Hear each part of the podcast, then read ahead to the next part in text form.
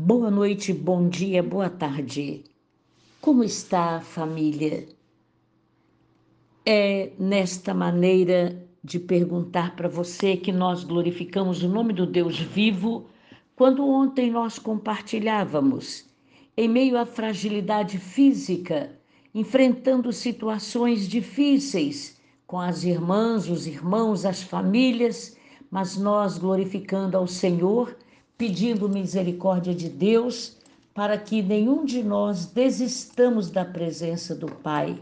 Por isto, amados, quando nós bendizemos o nome do Senhor na Sua palavra, o profeta Isaías nos traz, uma palavra tremenda.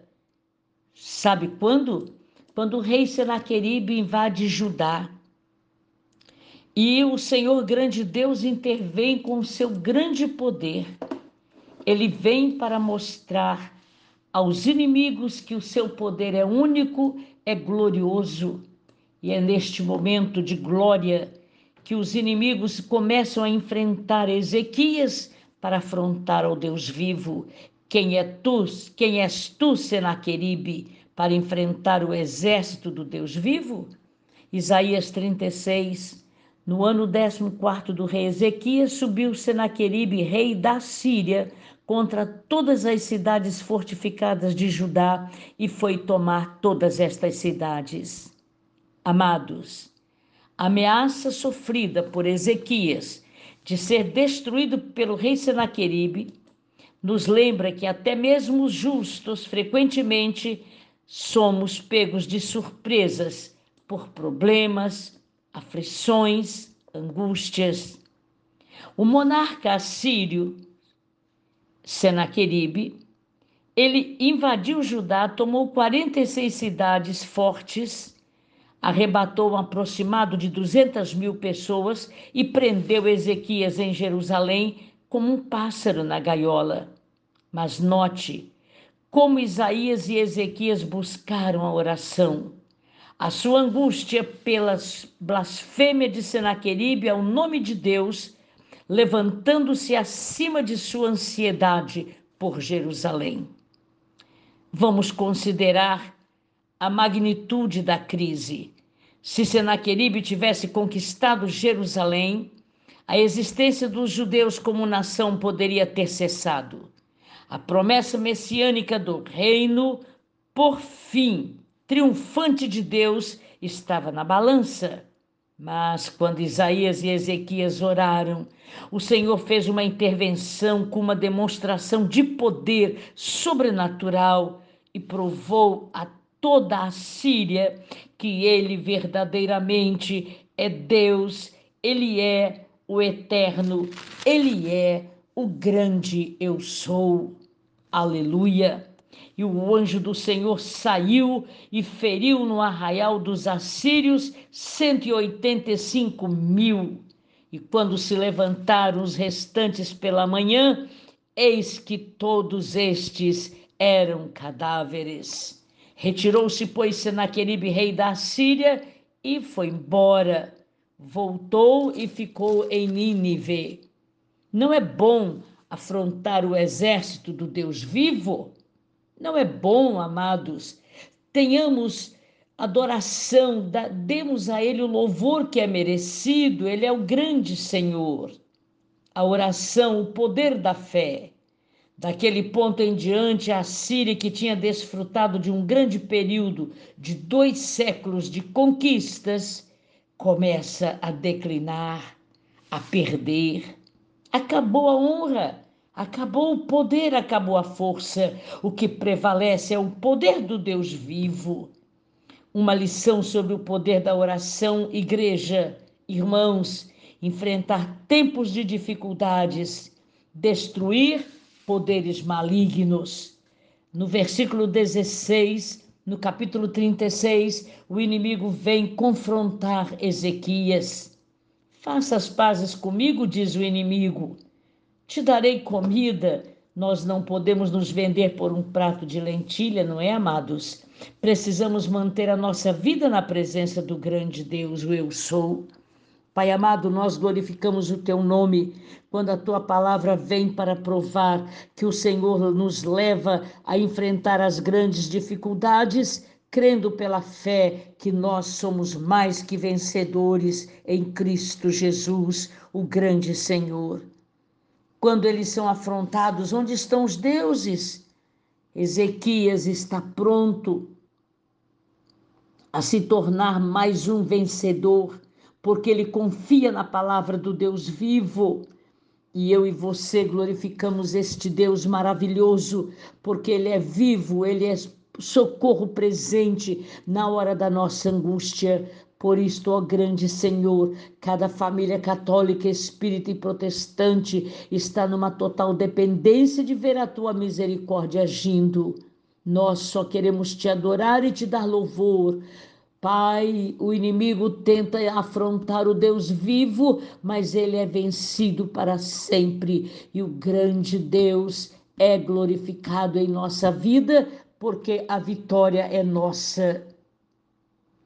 Quando nós garantimos a bênção do Deus vivo em nossa vida, é porque nós profetizamos dizendo: o Senhor Deus de Ezequias, Ele é poderoso para nos livrar.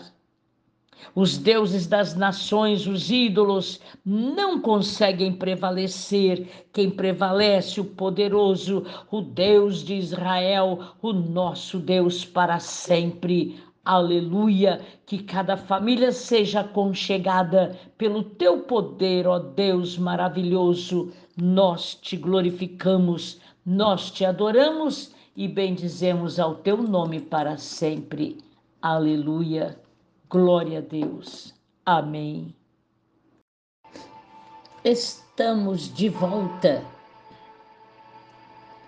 É muito agradável a certeza de que esta família linda está acessando esta reflexão. Dias difíceis, sim, muito difíceis, mas não impossíveis de serem vividos na presença do grande Deus. Quando juntos, com este acorde, nós podemos ouvir uma chamada. Chamada para quê? Para cantar louvores com entendimento. Na dinâmica do reino, é uma vida de louvor. A chamada nunca vai cessar. Nunca porque nós estamos ligados, somos peregrinos nesta terra. Silêncio. Logo os acordes vêm como contando o tempo na terra. E nós glorificamos ao nome do Deus vivo. Esta chamada, a palavra prudente em hebraico é sekel. Portanto, inteligente. Esta palavra está ligada à sabedoria. O temor do Senhor é o princípio da sabedoria. Revelam prudência todos os que o praticam. Praticam o temor. O seu louvor permanece para sempre. O temor do Senhor é o princípio da sabedoria. Amados, no livro de Provérbios 21, 16, faz a provisão num contraste para tal inteligência. O homem que se desvia do caminho do entendimento na congregação dos mortos repousará. Todavia, quando cantamos louvores com inteligência, damos testemunho do amor de Deus, este amor que foi dado por nós e também do nosso amor por Ele. Há uma reciprocidade nesse amor. Disso resulta vida ao invés de morte. Os outros, amados, ouvindo quando nós louvamos ao Eterno, ao Soberano, ouvem um testemunho de nossa salvação e do nosso alegre relacionamento com Deus. E isso traz liderança, direção para muitos outros. Frequentemente, esse temor ao Senhor, que é o princípio de toda sabedoria, faz acontecer a própria salvação daqueles que compartilham conosco. Rendei graças. Este salmo se enquadra no culto congregacional, porque possui uma intenção expressa de louvar a Deus pelas suas obras e pelo seu caráter. Grandes são as obras do Senhor consideradas por todos os que nelas se comprazem. Ele fez memoráveis as suas maravilhas, benigno e misericordioso é o Senhor. As obras de suas mãos são verdade e justiça, fiéis todos os seus preceitos. O temor do Senhor. Pai amado, esta palavra nos garante vida eterna dá sustento aos que o temem, lembrar-se-á sempre da sua aliança. O sustento aqui, com certeza, é a referência ao maná, o pão sobrenatural que sustentou o povo de Israel durante toda a peregrinação no deserto. No verso 6 diz assim: Manifesta ao seu povo o poder das suas obras, dando-lhe a herança das nações.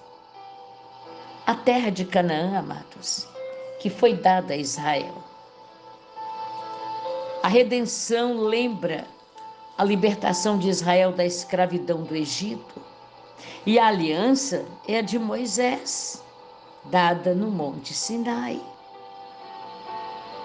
E nós vemos esta palavra fechando aqui dizendo assim: busquemos ao Senhor, cultivemos o temor do Senhor em nós. Quando assim fazemos, estamos conduzindo à sabedoria. E isto traz o resultado de bênçãos sem limite. Pai amado, Tu és o Senhor da nossa vida.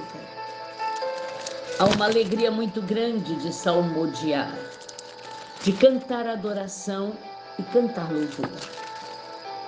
Obrigada, Pai amado, por tua presença soberana que nos faz ficar quebrantados, profundamente quebrantados. alegria tua, ó Pai, é a nossa força essas obras magníficas de tuas mãos. Tu enviastes o teu povo à redenção, estabeleceste para sempre a sua aliança, santo e tremendo é o seu nome. Ó oh, Senhor Deus da minha vida, da minha alma, após a chamada do chofar, estas batidas, são chamadas mais fortes. Tanto no lugar de alegria onde tem tantas crianças no parque, como em nossa casa, os acordes chamam a nossa atenção e garantem que o temor a ti é o princípio da nossa sabedoria. Estão revelando uma prudência muito grande para nós que praticamos o temor a ti porque o temor a ti, grande Senhor, é o que permanece para sempre. Aleluia.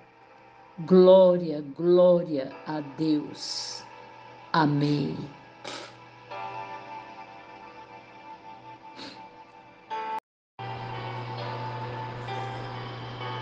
Família de Deus sobre a terra. Que a glória do poderoso, do justo, do eterno, seja para sempre em sua vida, em sua família, no ambiente da sua casa. Com estes acordes, mais uma reflexão Com estes acordes, mais uma chamada chega até nós. E esta chamada é uma chamada de alerta. É uma chamada que vai nos falar claramente do sobrenatural de Deus, que é tudo que nós queremos.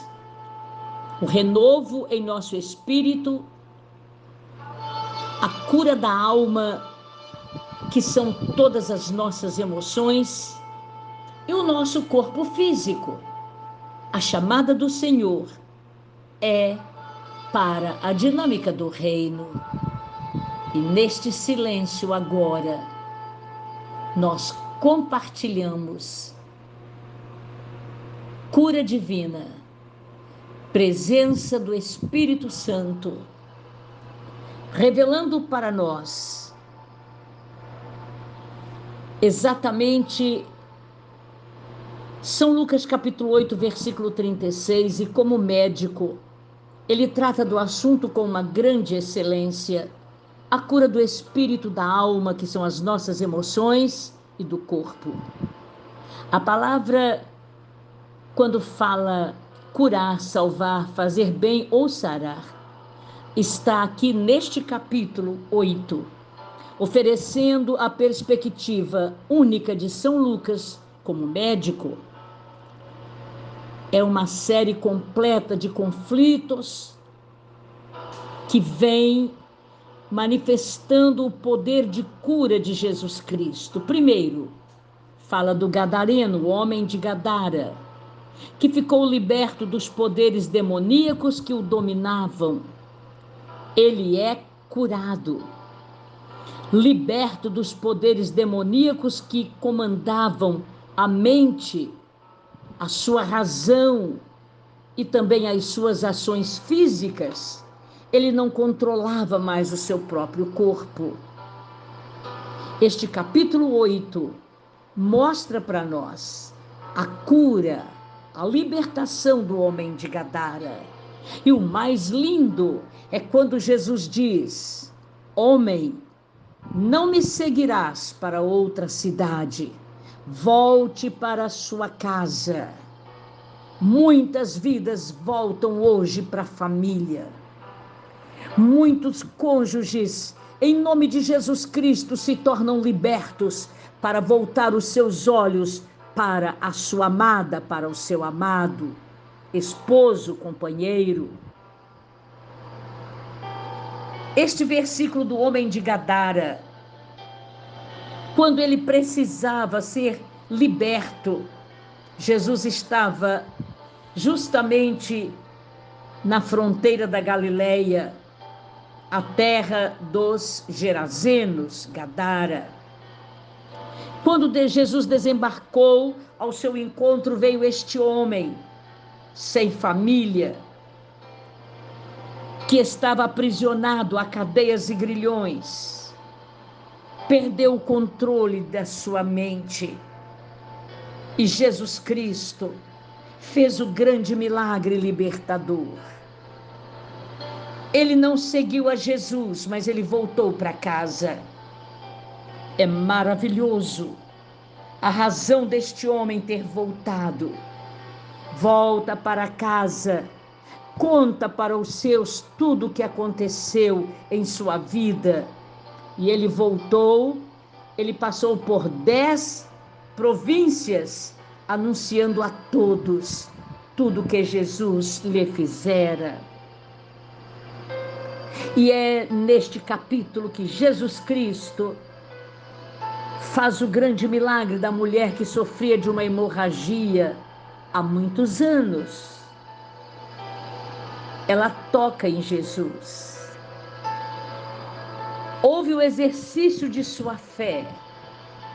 Podemos exercitar a nossa fé agora e ouvir a resposta de Jesus dizendo: mulher, a tua fé te salvou. Agora, Jesus Cristo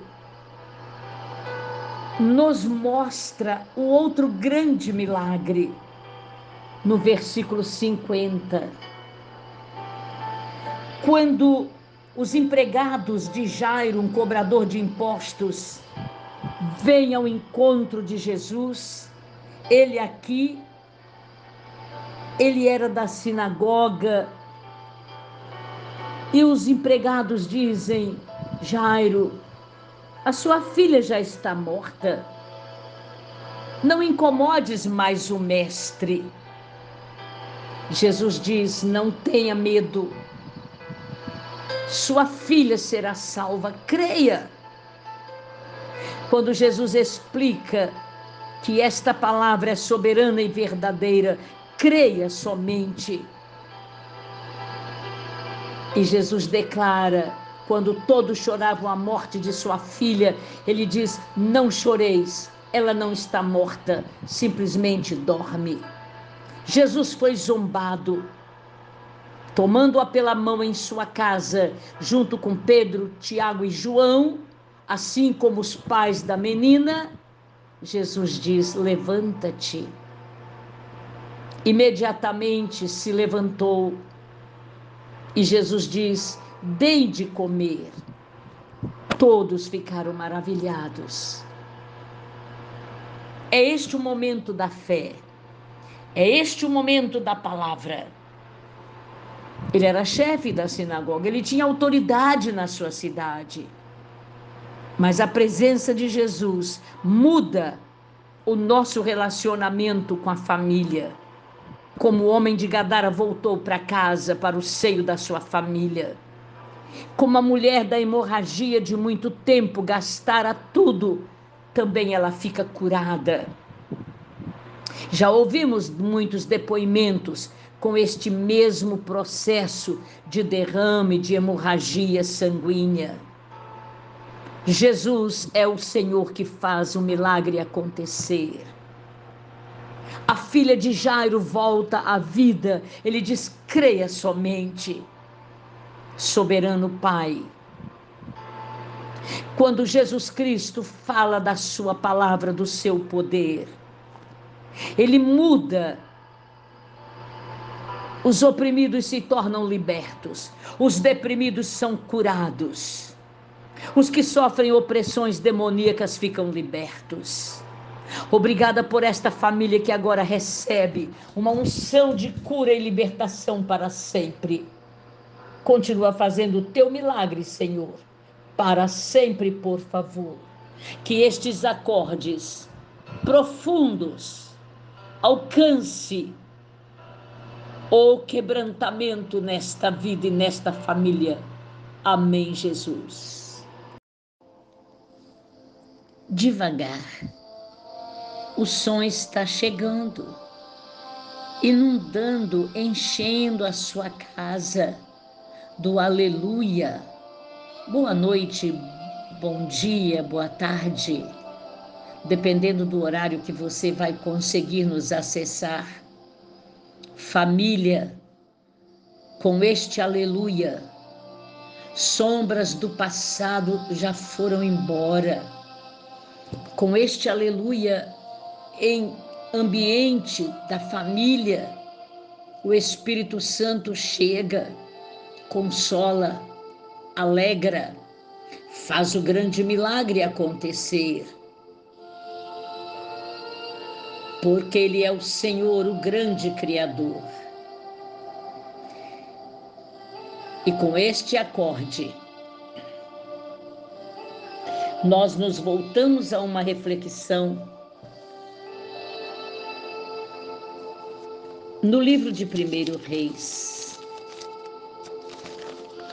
Maravilha quando os acordes nos alcançam conseguem nos quebrantar, nos encher de paz. O primeiro livro dos reis, tudo indica que seja atribuído a Jeremias, o profeta.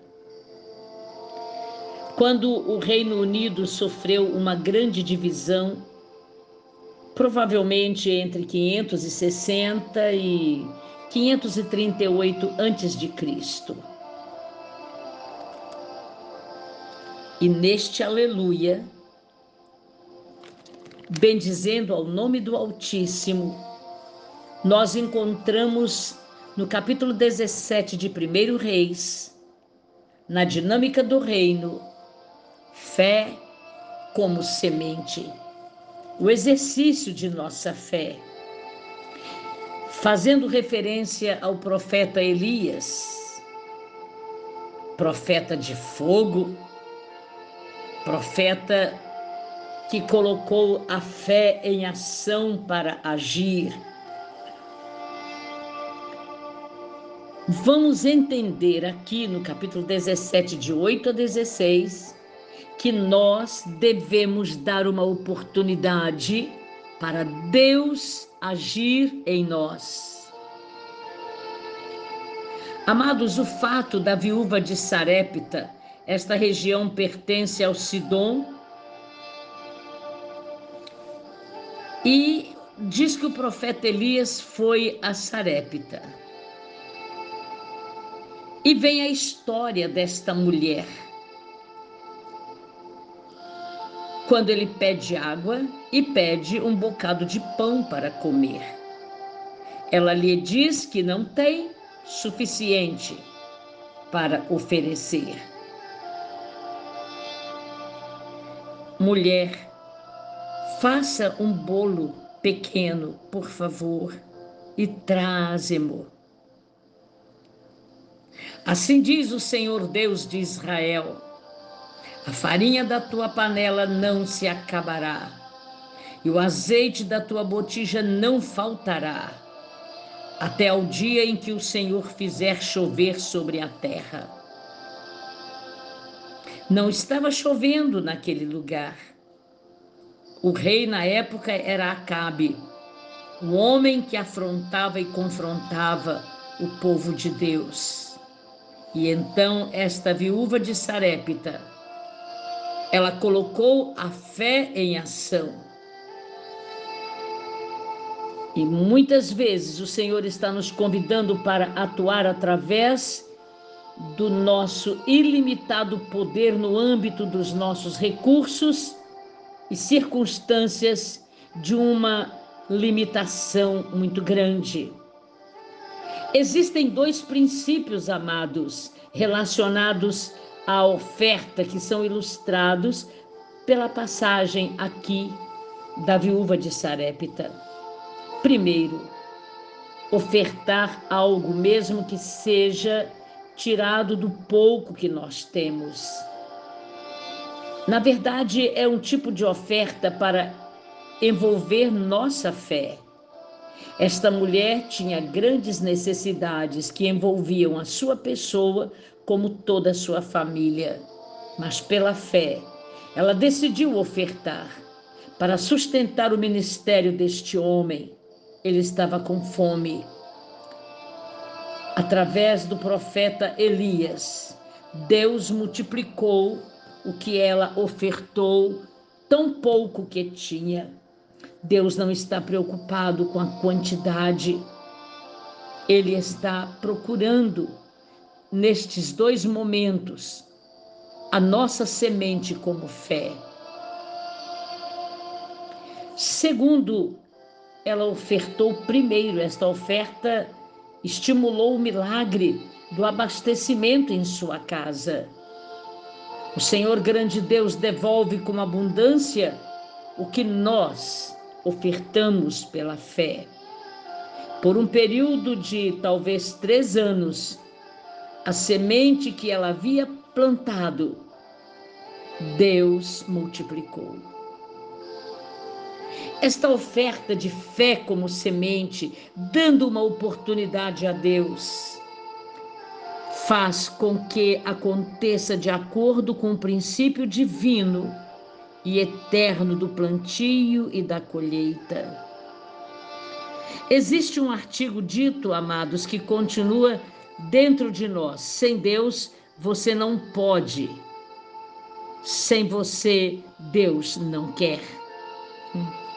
É maravilhoso isso. Da parte do Altíssimo, já nos concedeu tudo, a vida. De repente, agora é a nossa vez de darmos um passo à frente e fazer uma oferta ao Senhor. Hoje ofertamos para o reino dos céus, o reino de Deus. Quando assim ofertamos, liberamos a corrente de prosperidade para o nosso lado terreno, de todas as coisas materiais. Vamos semear. Oferte alguma coisa para Ele e o que você ofertou, com certeza, você está dando uma oportunidade a Deus para multiplicar sua vida financeira, sua vida de fé.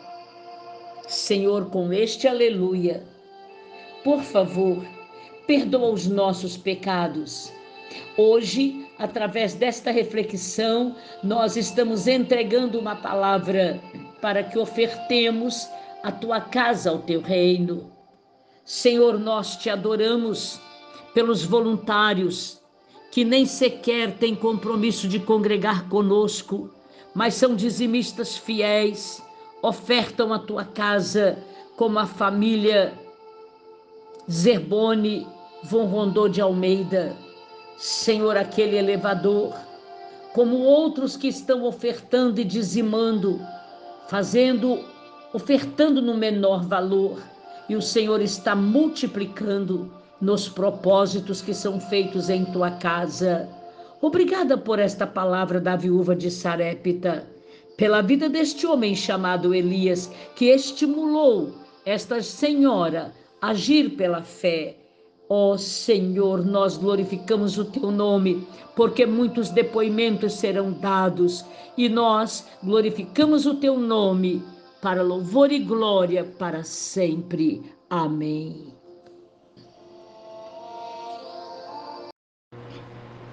Primeiro, boa noite, bom dia, a partir das zero hora, boa tarde. Após este cumprimento, a nossa memória não pode falhar ao ouvir esta chamada. Os acordes, como relógio marcando o tempo, e uma chamada som de trombeta, chofar em hebraico. Nos acostumemos com este som.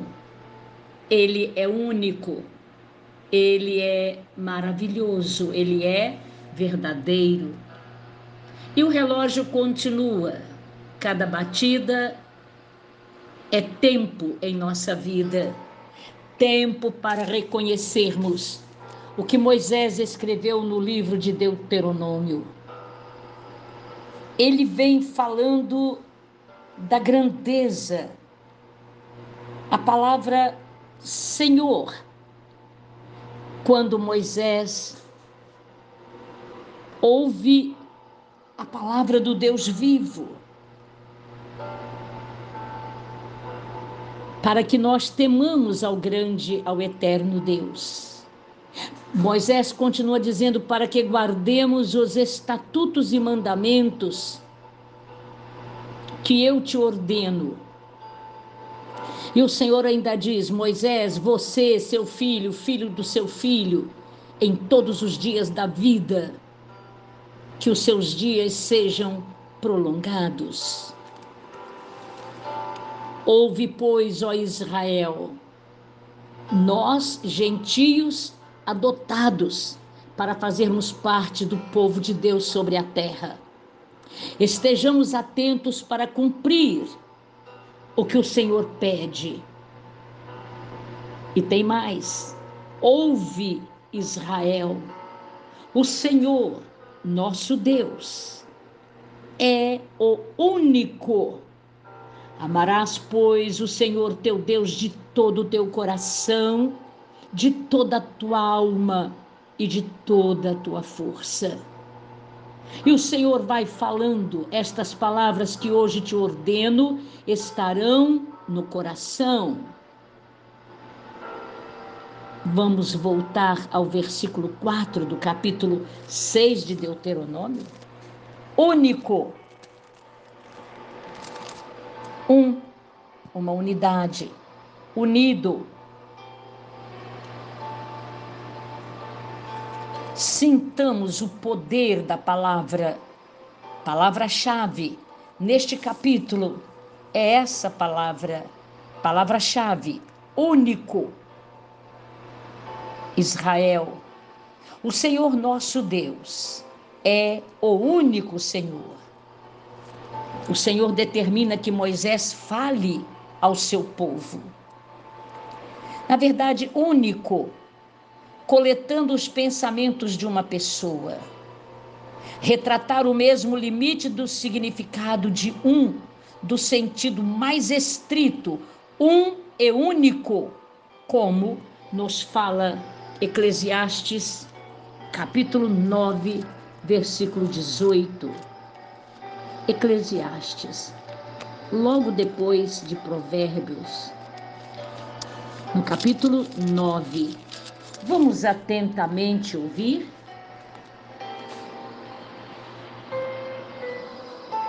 Melhor é a sabedoria do que as armas de guerra, mas um só pecador destrói muitas coisas boas. Isto é para nos declarar que nós precisamos reconhecer que Deus é um e único. Um só pecador destrói muitas coisas boas. Ao sentido mais amplo, um feito de muitos, como em Gênesis 2:24. Mas o que nos fala Gênesis 2:24? Você está alcançando o poder da palavra? Você pode senti-la? Quando nós determinamos pela palavra do Deus vivo o que ele diz ao homem. No casamento, os dois, marido e mulher, tornam-se uma só carne. Homem e mulher estavam nus e não se envergonhavam, porque estavam diante do único, do soberano, do eterno Deus. Em que um homem e uma mulher serão uma só carne, Gênesis 2:24. Gênesis do capítulo neste capítulo de 4 a 6 é o texto mais importante do Antigo Testamento, porque Jesus o chamou de o maior mandamento da Escritura. Estamos falando, nos referindo ao Deus único. E ele continua sendo a confissão central do judaísmo até hoje. A principal verdade para a redenção do mundo, amados, é que existe um único Deus. Ele cria, ele redime. E além disso, o Novo Testamento mostra que Deus é o quê? Pai, Filho e Espírito Santo. Compare a unidade de Deus com a unidade do homem feito à sua imagem. O homem é formado de espírito, alma e corpo. 1 Tessalonicenses capítulo 5, versículo 23. 1 Tessalonicenses, capítulo 5, versículo 23. A palavra do Senhor, por si mesma, ela vem sendo clara para nós. O mesmo Deus da paz, o mesmo Deus, o único, vos santifique em tudo Aí São Paulo ainda fala: e o vosso espírito, alma e corpo sejam conservados íntegros e irrepreensíveis na vinda de nosso Senhor Jesus Cristo. Fiel é o grande Deus que nos chama a esta unidade. O homem não é três seres, mas um ser com elementos físicos, emocionais, espirituais. Por isso, o soberano Deus, nós te adoramos, ó grande Pai, porque és único. Temos a Ti como poderoso. Para sempre nós te glorificamos. Capacita-nos para te amar. Antes de tudo na terra, que sejas o Senhor da nossa vida, da nossa alma. Sejas a nossa força para que te amemos. E o Senhor nos garante para sempre que Jesus Cristo é o único da nossa vida, como tu és o único Pai, humanizado em Jesus e glorificado através da pessoa do Espírito Santo, que nos revela a tua verdade, a tua palavra. Que a glória do terceiro céu comece a descer nesta família Espírito Santo, dá-nos entendimento da palavra que ouvimos. A tua palavra nos levou a São Paulo, a igreja de Tessalônica. Este texto de Deuteronômio nos levou ao livro de Gênesis para falar de unidade de casamento, marido e mulher, e nos traz com clareza a tua unidade, o teu poder, como trindade para sempre. Amém. Este aleluia é para celebrar a completa confiança da Bíblia, a completa confiança que nós precisamos perseverar na palavra de Deus. É uma celebração este aleluia agora. Boa noite, bom dia, boa tarde família de Deus sobre a terra. No capítulo 19 dos Salmos de Davi, quando falamos que a vastidão do céu proclama a glória de Deus, por toda a terra se faz ouvir a voz do Altíssimo e as suas palavras até aos confins do mundo uma reflexão nesta dinâmica.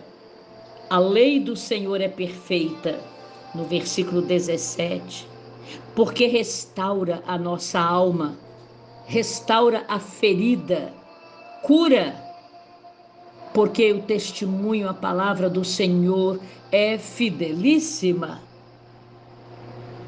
É uma referência direta à confiança total, completa das Escrituras Sagradas.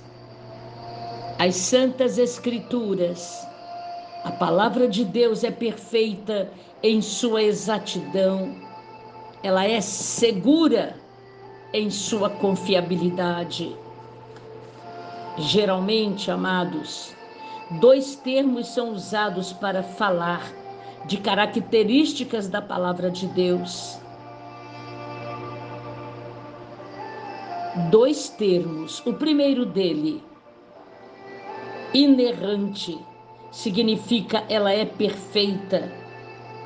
Nos originais de cada manuscrito produzido pelo respectivo autor de cada livro da Bíblia, não havia erro nem qualquer vestígio de erro.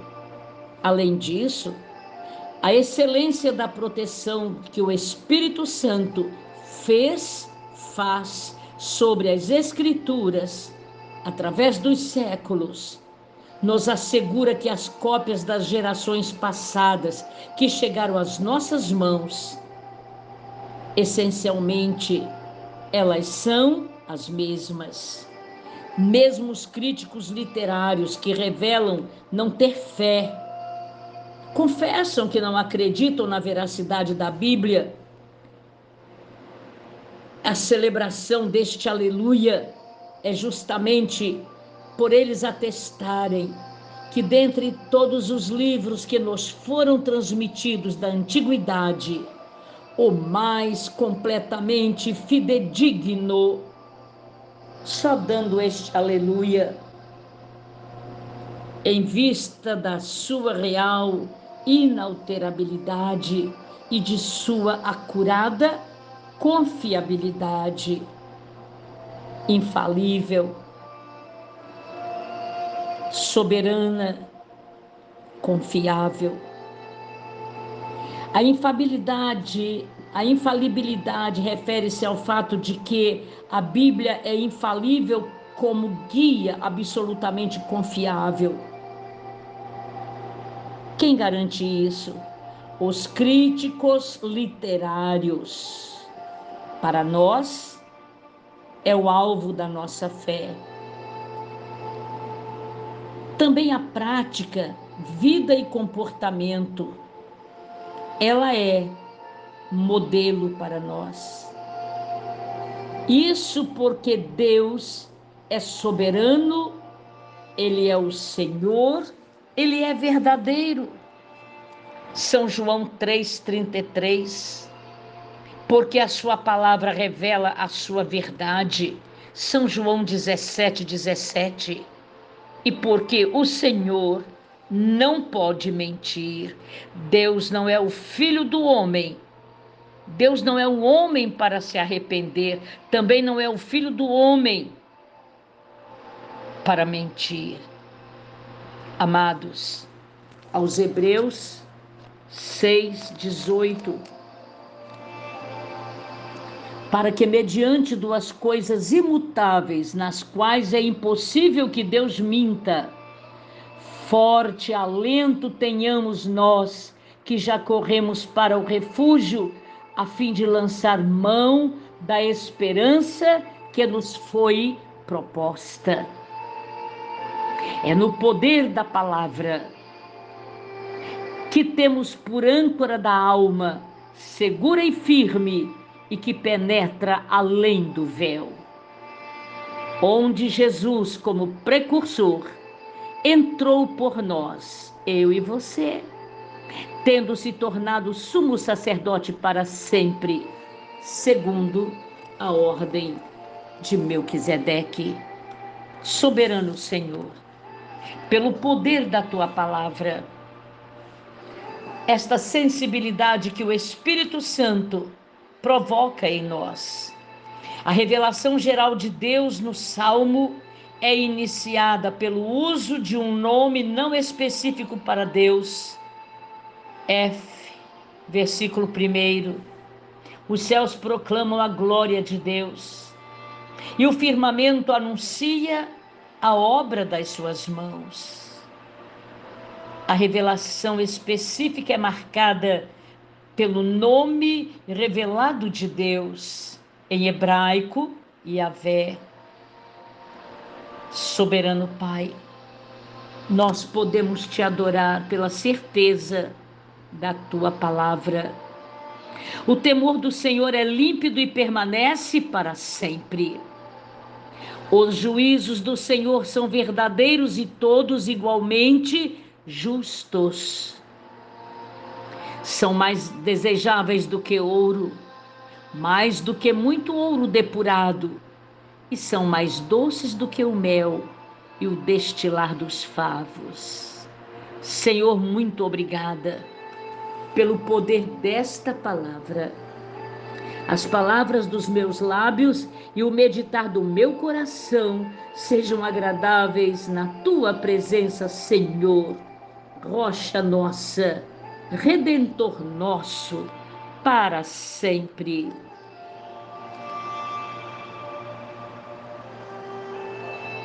Amém, Senhor.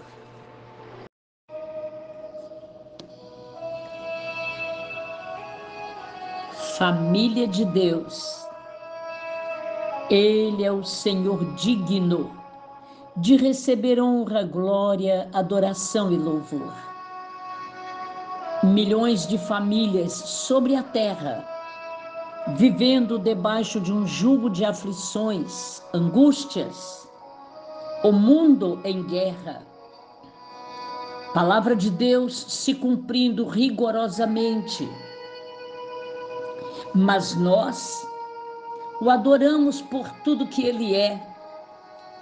Uma palavra profética neste boa noite, bom dia, boa tarde.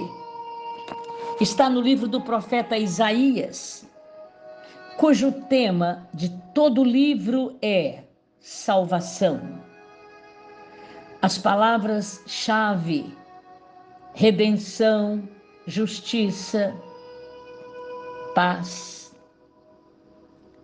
Há um aproximado 700 a 690 anos antes de Cristo.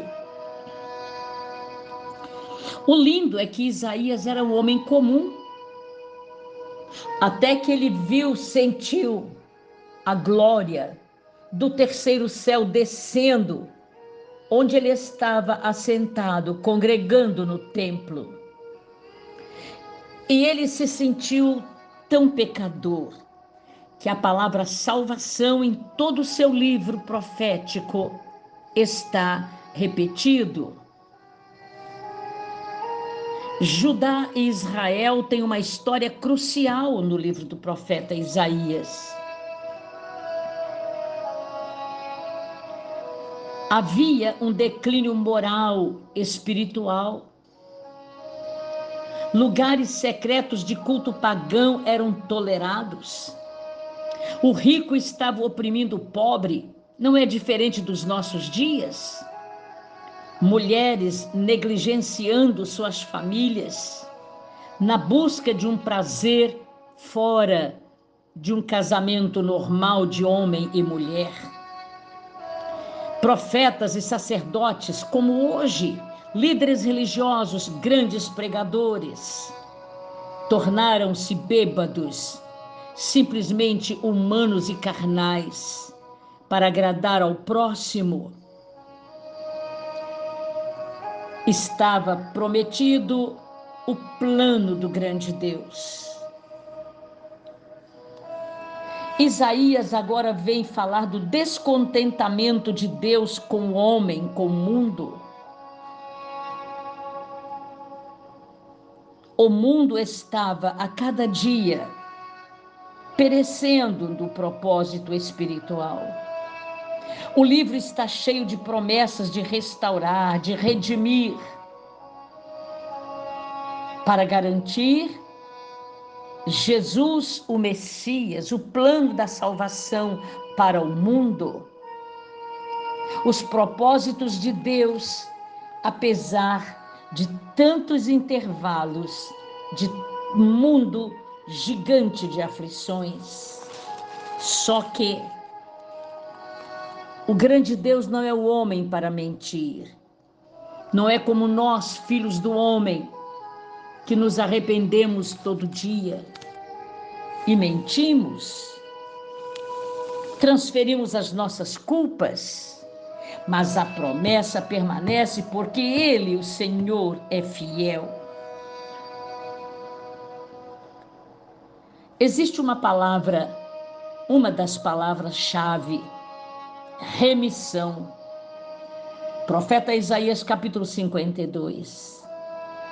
Rompei em júbilo, exultai a uma, ó ruínas de Jerusalém, porque o Senhor consolou o seu povo, remiu a Jerusalém. Aleluia. Remir, remiu, resgatou libertou através de vingança ou retribuição. A palavra vem ao nosso encontro.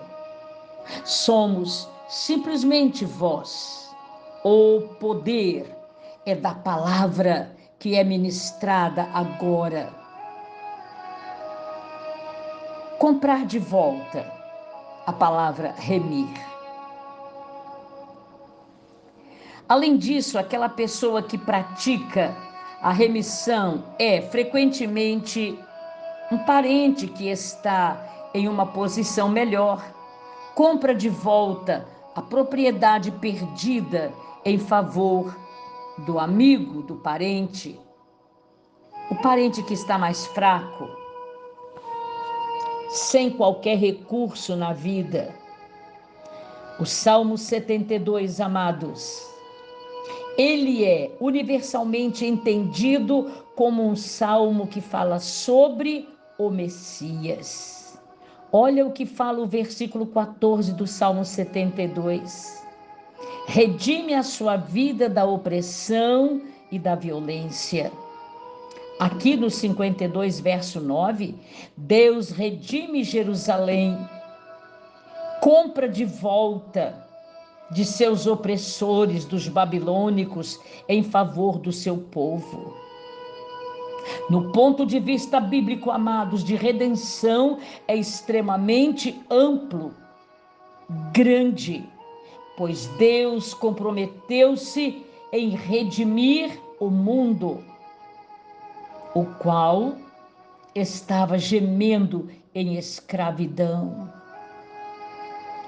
Elevemos a nossa mente até o Calvário. Ele, o Eterno, nos resgatou do império da morte. O Senhor nos remiu, ele nos resgatou. Não saiamos apressadamente, também não estejamos fugindo, o Senhor está diante de nós. E o Deus de Israel é sempre a nossa retaguarda. No mundo espiritual, eu e você estamos glorificando o nome do Deus vivo, porque Ele é soberano, Ele é poderoso, Ele é o nosso resgatador é glorificado o nome do Senhor, porque nós podemos sentir a Sua presença, podemos sentir o Seu poder agindo em nossa vida. Senhor grande Deus, esta palavra vem de encontro a cada um de nós. O poder desta palavra, somos resgatados pelo poderoso nome de Jesus Cristo, por ele ter chegado ao Gólgota, independente de todas as situações. Pai amado, a remissão nos alcançou. Nós glorificamos o teu nome, porque sentimos que este resgate aconteceu. O mundo tem a grande oportunidade de se render a Jesus por esta chamada que dura 24 horas. A chamada à salvação, a chamada para dizer para nós que temos direito à vida eterna através de Jesus Cristo, seu Filho, Autor e Consumador da nossa fé. Desistir nunca ele é vivo porque ressuscitou. Muito obrigada, grande Pai. Permaneça a graça do terceiro céu sobre esta família. Permaneça a tua infinita graça e misericórdia. Te damos adoração e louvor para sempre. O nosso boa noite, bom dia a partir das zero hora, boa tarde família de Deus sobre a terra. Um novo dia. Até aqui, estamos felizes de agradecer, de louvar o Senhor por um grande dia, porque grandioso é Deus, o que nos permitiu viver. Com esta adoração, com esta trilha sonora, neste mês de maio, o mundo celebra mulher na dinâmica do reino, nós temos uma palavra em São Lucas capítulo 2, versículo 19. Maria, porém, guardava todas estas palavras, meditando-as no coração. Amados, este versículo fala de um nome, Maria no capítulo 1 de São Lucas, do versículo 26 a 56, nós encontramos mãe fiel, discípula obediente. Há uma admiração em torno de Maria, mãe de Jesus. Essa admiração transcende o pensamento religioso tradicional A palavra de Deus faz referência a ela de uma forma muito especial, como realmente ela merece. O fato de ela ser um instrumento especial e escolhido para gerar o Filho de Deus é algo maravilhoso, pois ela participa do milagre da encarnação em um nível que nenhum outro ser humano pode compreender ou pôde compreender. Claro, amados, que ela não reivindica compreendê-lo por si mesma, mas simplesmente adorou Deus no reconhecimento humano do fenômeno que envolveu sua existência. Ouça esta expressão: a minha alma engrandece ao Senhor. No versículo 46, no canto de Maria. É difícil nos aprofundar nos momentos atordoantes que ela experimentou. Vamos lá? Primeiro, quando Simeão profetizou sofrimento mental, emocional futuro, capítulo 2, versículo 35, está aqui. Também uma espada traspassará a tua própria alma, para que se manifestem os pensamentos de muitos corações. Quando ela e José falaram com Jesus depois de terem achado que ele estava perdido em Jerusalém, quando o encontraram no templo, lembra? Aos 12 anos? Estes momentos foram atordoantes como mãe, como pais. Ela e José foram procurar a Jesus quando Jesus meigamente recusou-a no casamento em Caná, São João 2:4. Quando muitas vezes nossa conversão se dá por este momento, quando ela fala como mãe de Jesus, ela diz: façam tudo quanto ele mandar. Ele este que foi gerado no meu ventre. Maria diria estas palavras conjecturadas por mim. É Ele que tem autoridade aqui. Façam como Ele manda. E o que é que Jesus manda, amados? Os verdadeiros adoradores adoram ao meu Pai em espírito e em verdade.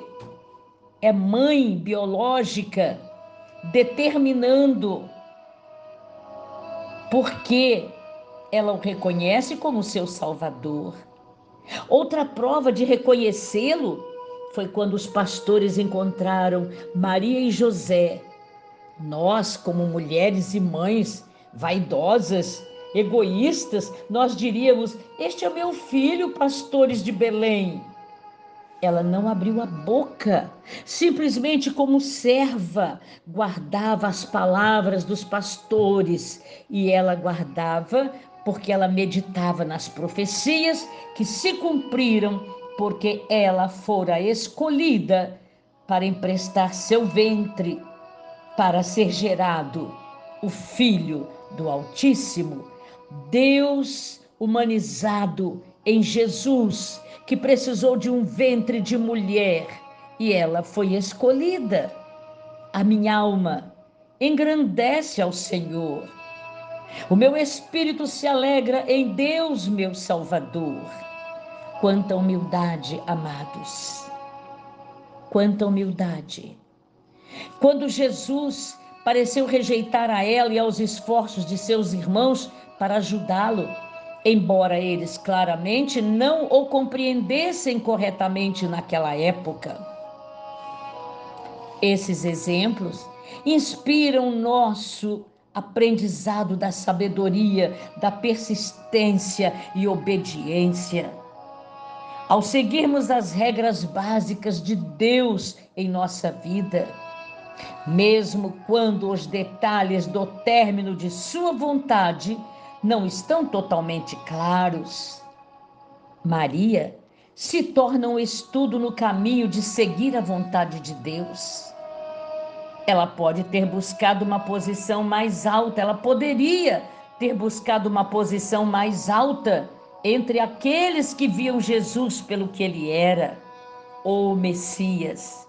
Ao invés disso, ela continuou firme ao seu lado durante todo o caminho até a cruz.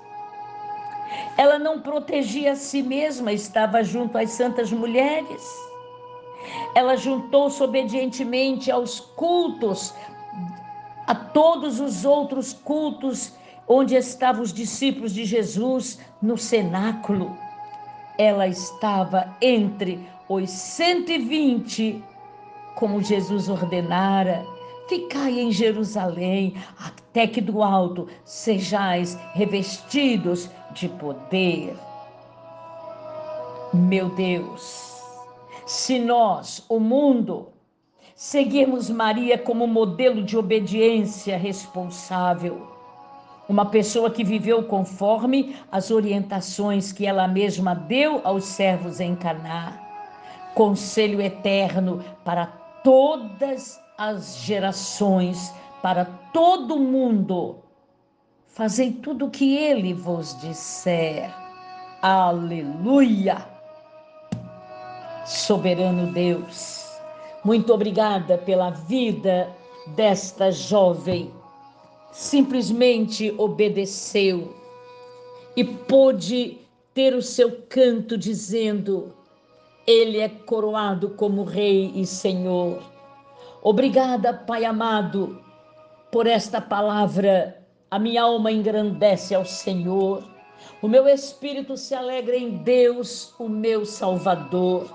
Te agradecemos pela vida da mãe de Jesus Cristo, como serva obediente, só viu até os últimos instantes de seu filho como seu Salvador, ressuscitou, vivo, e ela sempre estava presente até no dia de Pentecostes. Aleluia! Muito obrigada, Pai, por esta reflexão linda, protegendo a nossa vida é através de Jesus Cristo, o nosso Salvador. Obrigada por todas as mulheres da terra que se tornam mães biológicas ou de coração, mantenha em vida e saúde, com tolerância e com alegria para sempre. Amém, Senhor. Família de Deus, boa noite, bom dia, a partir das zero hora, boa tarde. A contagem do tempo, hora, minuto, segundo, milésimo de segundo. Compartilhamos nesta breve reflexão a bondade, grandeza e providência de Deus. Quando Davi, em louvores, exalta o nome do Altíssimo.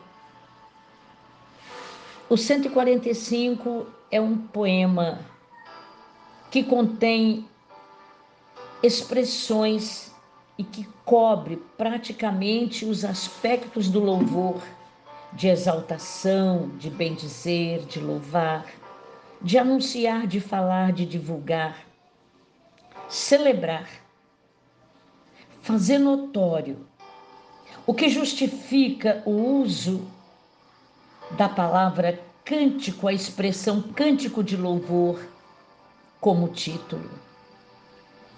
As obras e os poderosos feitos de Deus são todos mencionados oito vezes neste pequeno cântico e são de uma importância muito grande que traz a razão para que o Senhor seja louvado.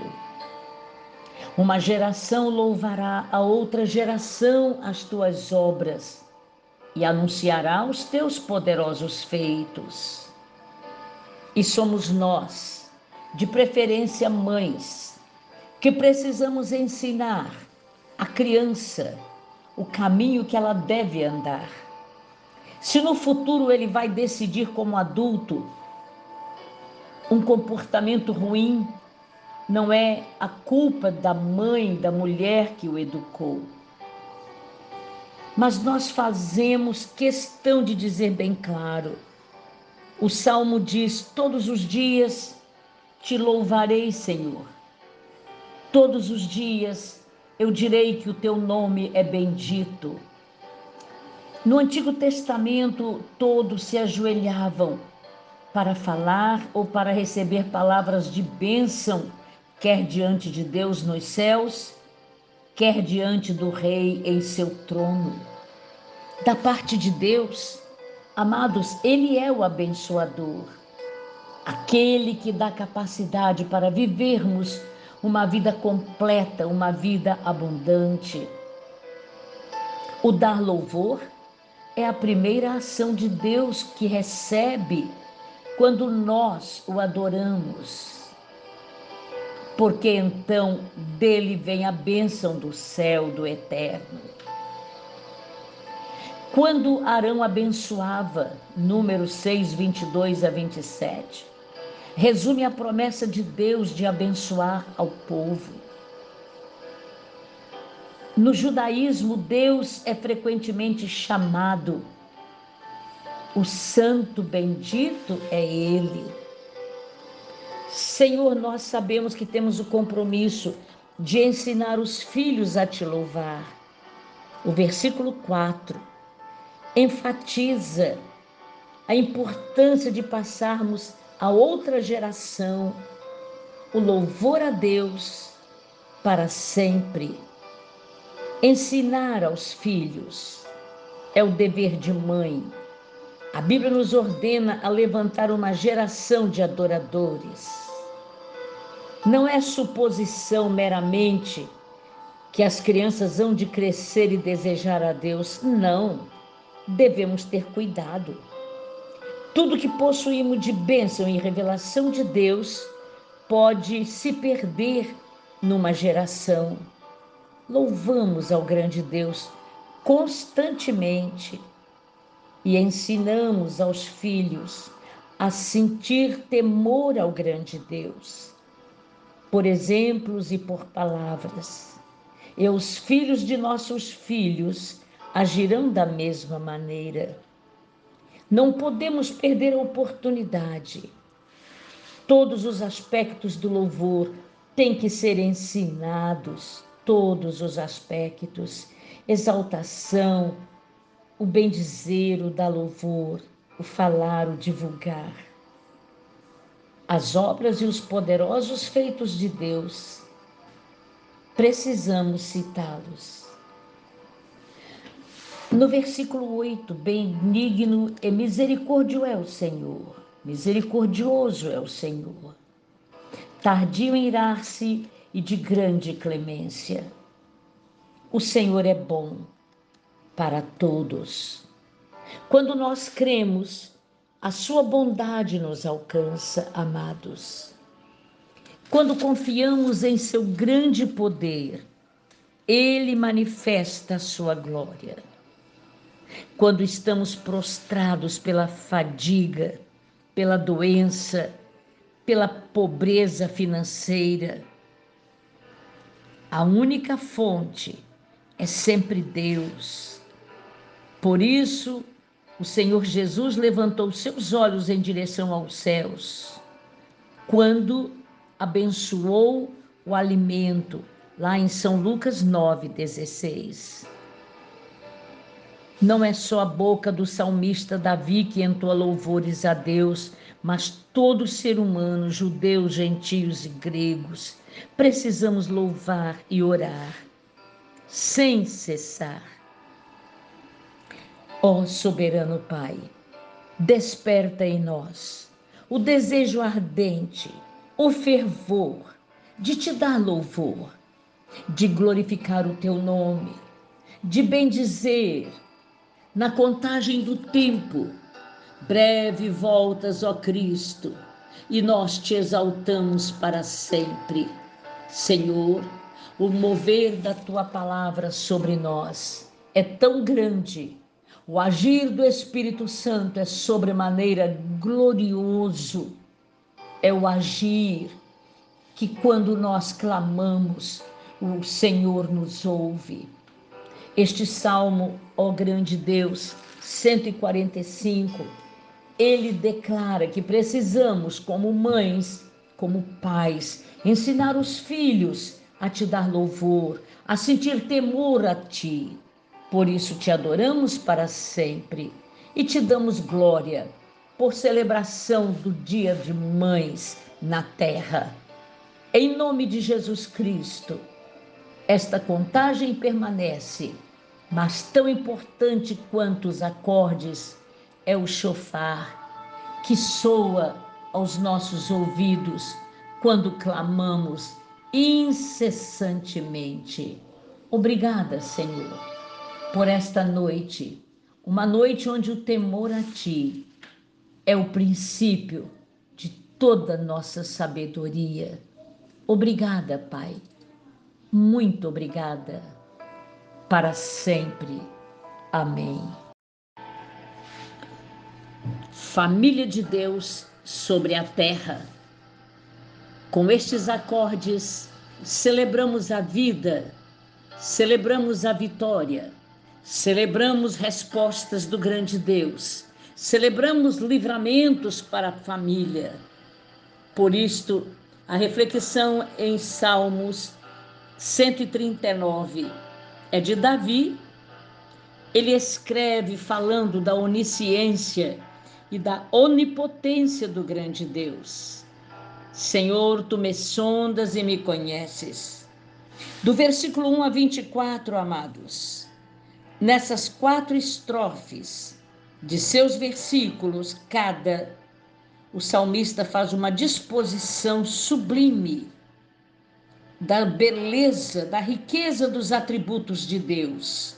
Onisciência. Senhor, tu me sondas e me conheces. Sabes quando me assento e quando me levanto. De longe penetras os meus pensamentos És o Senhor que esquadrinhas o meu andar e o meu deitar. E até o versículo 6, ele fala só onisciência.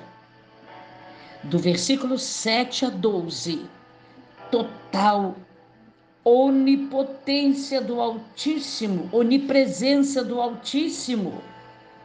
É maravilhoso quando ele diz: Para onde ausentarei do teu espírito? Para onde fugirei da tua face? Se subo aos céus, lá estás. Se faço a minha cama no mais profundo abismo, lá estás também. Olha que profundo! Se tomo as asas da alvorada e me detenho nos confins dos mares, ainda lá me haverá de guiar a tua mão e a tua destra me susterá. Também até o versículo 12 somente onipresença, aqui, lá ou acolá. E a, e a onipotência? Tu formaste o meu interior, tu me teceste no seio de minha mãe. Graças te dou, visto que por modo assombrosamente maravilhoso me formaste. As tuas obras são admiráveis e a minha alma o sabe muito bem. Os meus ossos não te foram encobertos. Claro, amados, essa onipotência do Altíssimo nos quebranta. Os meus ossos não te foram encobertos, quando no oculto foi formado e entretecido como nas profundezas da terra. O nosso o útero, onde fica a criança, Amados, é tremenda, é poderosa esta palavra. Não dá para você sentir presença, não dá para você sentir o Espírito Santo agindo em nós. E ele diz: o mais profundo abismo é o inferno, portanto, Deus está presente das alturas até as profundezas. Como nos esconder? Ele é total presença. Amados, do versículo 13 a 16, sentimos o mover da presença. E por último, ele apresenta um aguçado senso de responsabilidade e consciência do pecado. Soberano Senhor, desces cabo do perverso, apartai-vos, pois, de mim, homens de sangue. Eles se rebelam insidiosamente contra ti e como teus inimigos falam malícia. Não aborreço eu, Senhor, os que te aborrecem? E não abomino os que contra ti se levantam? Aborreço a todos com ódio consumado. Para mim são inimigos de fato. Sonda-me, ó Deus, e conhece o meu coração. Prova-me e conhece os meus pensamentos. Vê se há em mim algum caminho mau e guia-me pelo caminho reto. Glorificado é o nome do Deus vivo, como a grandeza do Senhor se manifesta em nós. As afirmações anteriores de Deus, até o versículo 22, são um pouco suavizadas pelo reconhecimento de que a maldade pode estar escondida dentro de cada um de nós. A autocrítica, não esperemos julgamento, nós mesmos nos autoexaminamos, é melhor do que a vingança. Este salmo, na verdade, ele é profundo para nós, ele realça a nossa fraqueza, mas ele prova a grandiosidade da onipresença, da onisciência, da onipotência do grande Deus. Ele está agindo onde você estiver. Soberania, poder e glória tu és. Ó Senhor, toda mágoa, todo ressentimento, És o Senhor que traz cura para o doente de alma. Senhor, as enfermidades psicossomáticas são as doenças que a medicina não traz um diagnóstico preciso, mas o Espírito Santo que nos conhece, ele traz a revelação e a cura. Quando nós nos autocriticamos, e nos colocamos na presença do Altíssimo, Ele age maravilhosamente, Ele cura, Ele faz o milagre, Ele traz libertação a estes espíritos imundos, encostos que perturbam a sua casa. Não temos como nos esconder da presença do Altíssimo, por isso nós nos colocamos à disposição da presença santa para sempre. Obrigada, Senhor, pelo milagre que acontece agora, por todos os livramentos ontem, agora e amanhã. A proteção às crianças, ó Senhor, quebra a força de toda enfermidade, também nos adultos, faz o milagre acontecer intercedemos, porque logo também a tua serva estará intercedendo por aquela relação imensa dos nomes que ali estão colocados e muitos estão alcançando o milagre em nome de Jesus Cristo. Amém. Família de Deus sobre a terra. Boa noite, bom dia, boa tarde.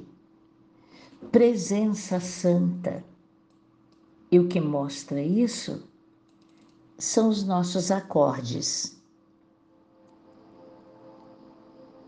Os acordes com este aleluia, uma exaltação única, soberana.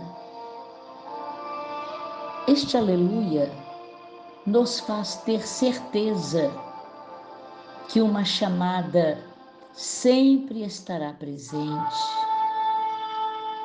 É o chofar em hebraico, trombeta em nosso idioma.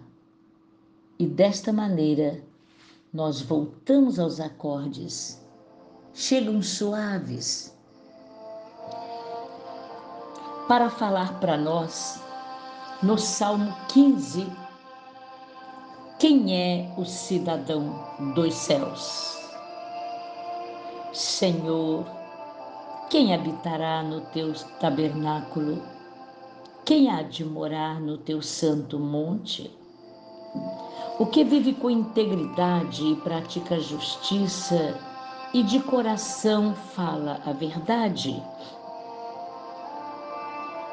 O que não difama com sua língua, não faz mal ao próximo, nem lança injúria contra o seu vizinho.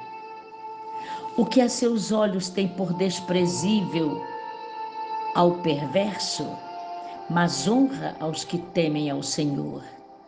O que jura com dano próprio e não se retrata. O que não empresta o seu dinheiro com usura, nem aceita suborno contra o inocente. Quem desse modo procede, não será jamais abalado.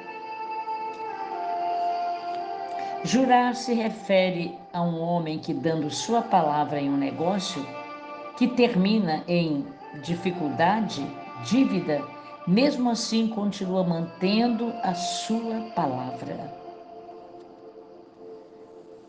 Amados, este capítulo 15 nos traz a certeza. A pergunta é: quem, Senhor? Esta mesma pergunta é colocada no Salmo 24, 3, cuja lista deve ser considerada suplementar a esta. O tabernáculo e o santo monte referem-se ao lugar onde foi colocada a arca da aliança da presença de Deus e ao lugar em que os adoradores se reuniam. Na verdade, o cidadão dos céus é quando nós conseguimos amar, sentir um sentimento de afeição ao próximo. Aqui Davi pergunta a Deus quais as qualificações necessárias Vamos nos ligar, amados, nestas qualificações?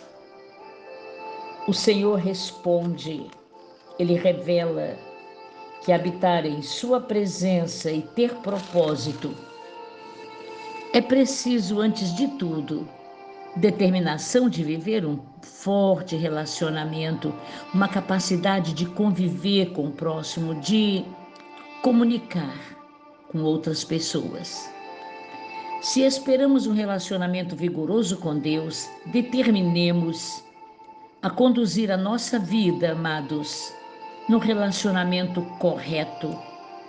Deus está instruindo a Davi a falar com muita gentileza com o próximo, a nunca falar ou levar conversa, fofocas, ou dizer qualquer coisa para destruir a reputação de alguém. Tenhamos este cuidado. É uma ordenança do Senhor. E no item 3, de maneira alguma fazer algo para machucar outra pessoa, para ferir. Se assim temos feito, perdoa, por favor. Por fim, o Senhor grande Deus adverte Davi para que não lance injúria contra o seu próximo. Injúria, na verdade, significa culpar, desonrar ou fazer vergonha a alguém.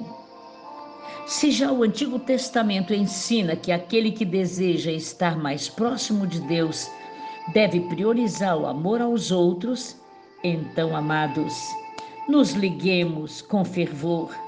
O mandamento do Novo Testamento: amarás o teu próximo como a ti mesmo. Aos Romanos, São Paulo falando à Igreja de Roma, 13, 9. E é aí importante, vital, que o nosso relacionamento com o Pai Celestial seja para sempre.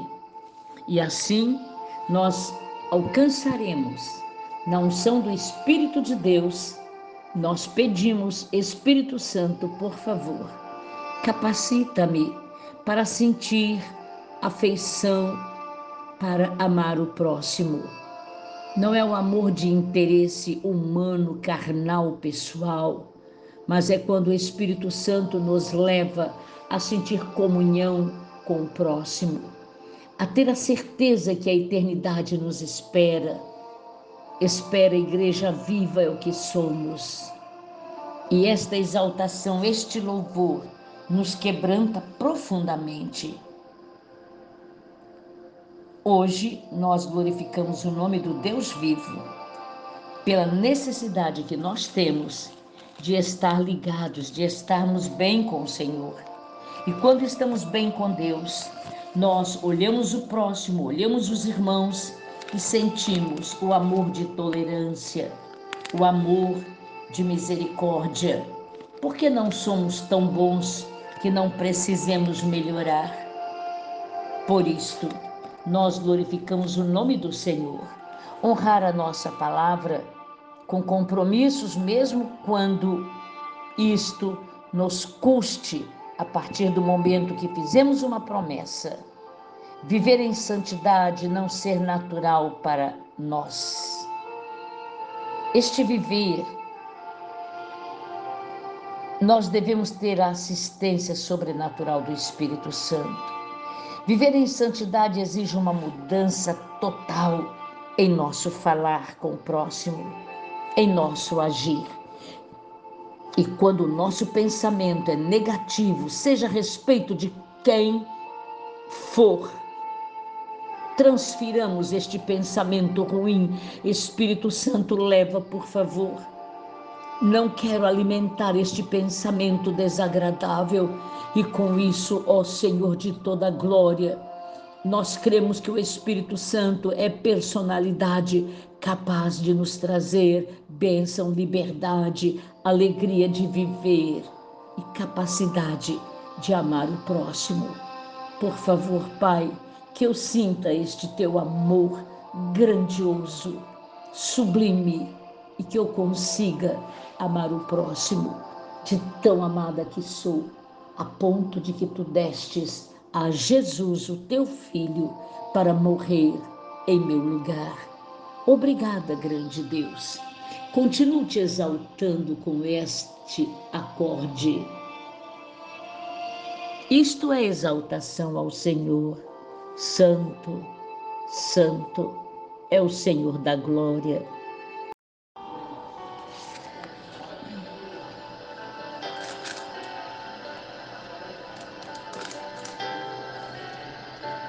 Família, família do grande Deus. Uma bandeira levantada declarando que só o Senhor é Deus, só o Senhor é Deus. Nesta contagem de tempo, família de Deus sobre a terra.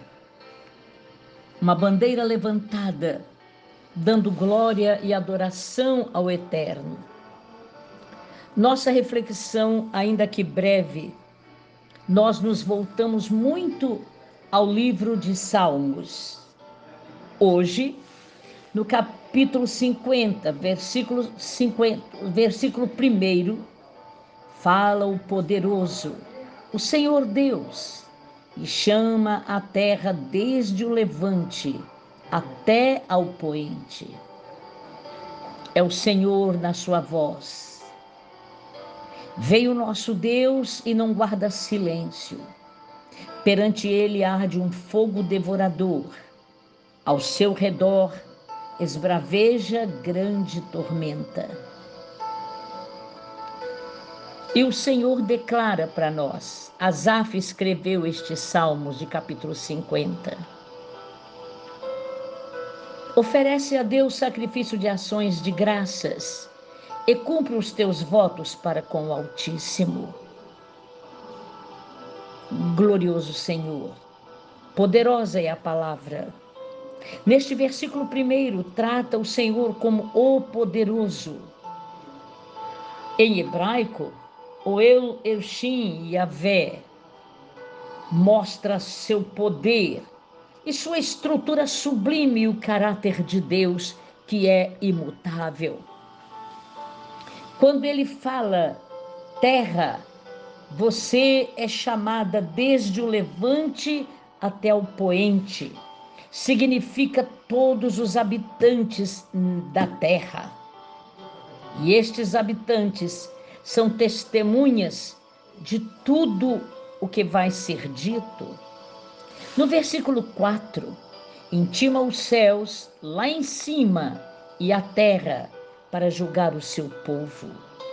Esta frase, amados, ela globaliza, é muito comum na literatura religiosa hebraica. O livro de Deuteronômio, capítulo 4, deixa muito claro este capítulo. Por isto, nós sentimos o poder da palavra em Deuteronômio, capítulo 4, versículo 39. A terra, o mundo, o povo sendo chamado à presença do Altíssimo. É maravilhosa a palavra do Deus vivo.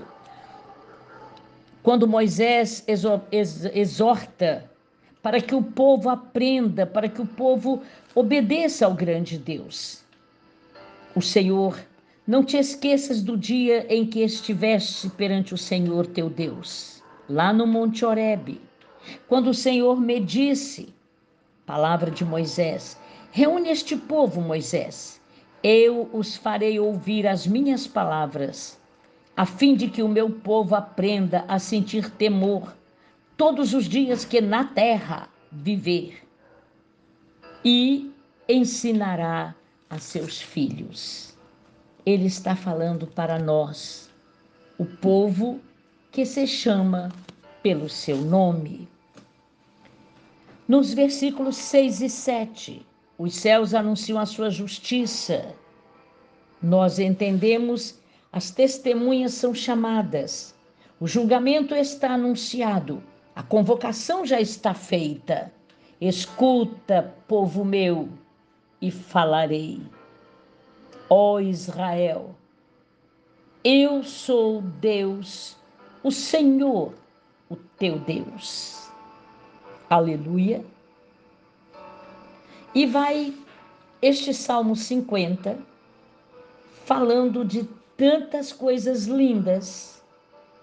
Deus julgou as acusações e deu o seu veredicto de que quando nós pecamos contra Ele, mas em compensação, no versículo 23, o que me oferece sacrifício de ações de graças, esse me glorificará. E ao que prepara o seu caminho, dar-lhe-ei que veja a salvação. Na verdade, uma vida de louvor é o caminho para nós sermos bem-sucedidos. Esse capítulo fala da glória, da majestade, do poder do eterno. Nos versículos finais se aplicam a nós, bem como ao povo de Israel.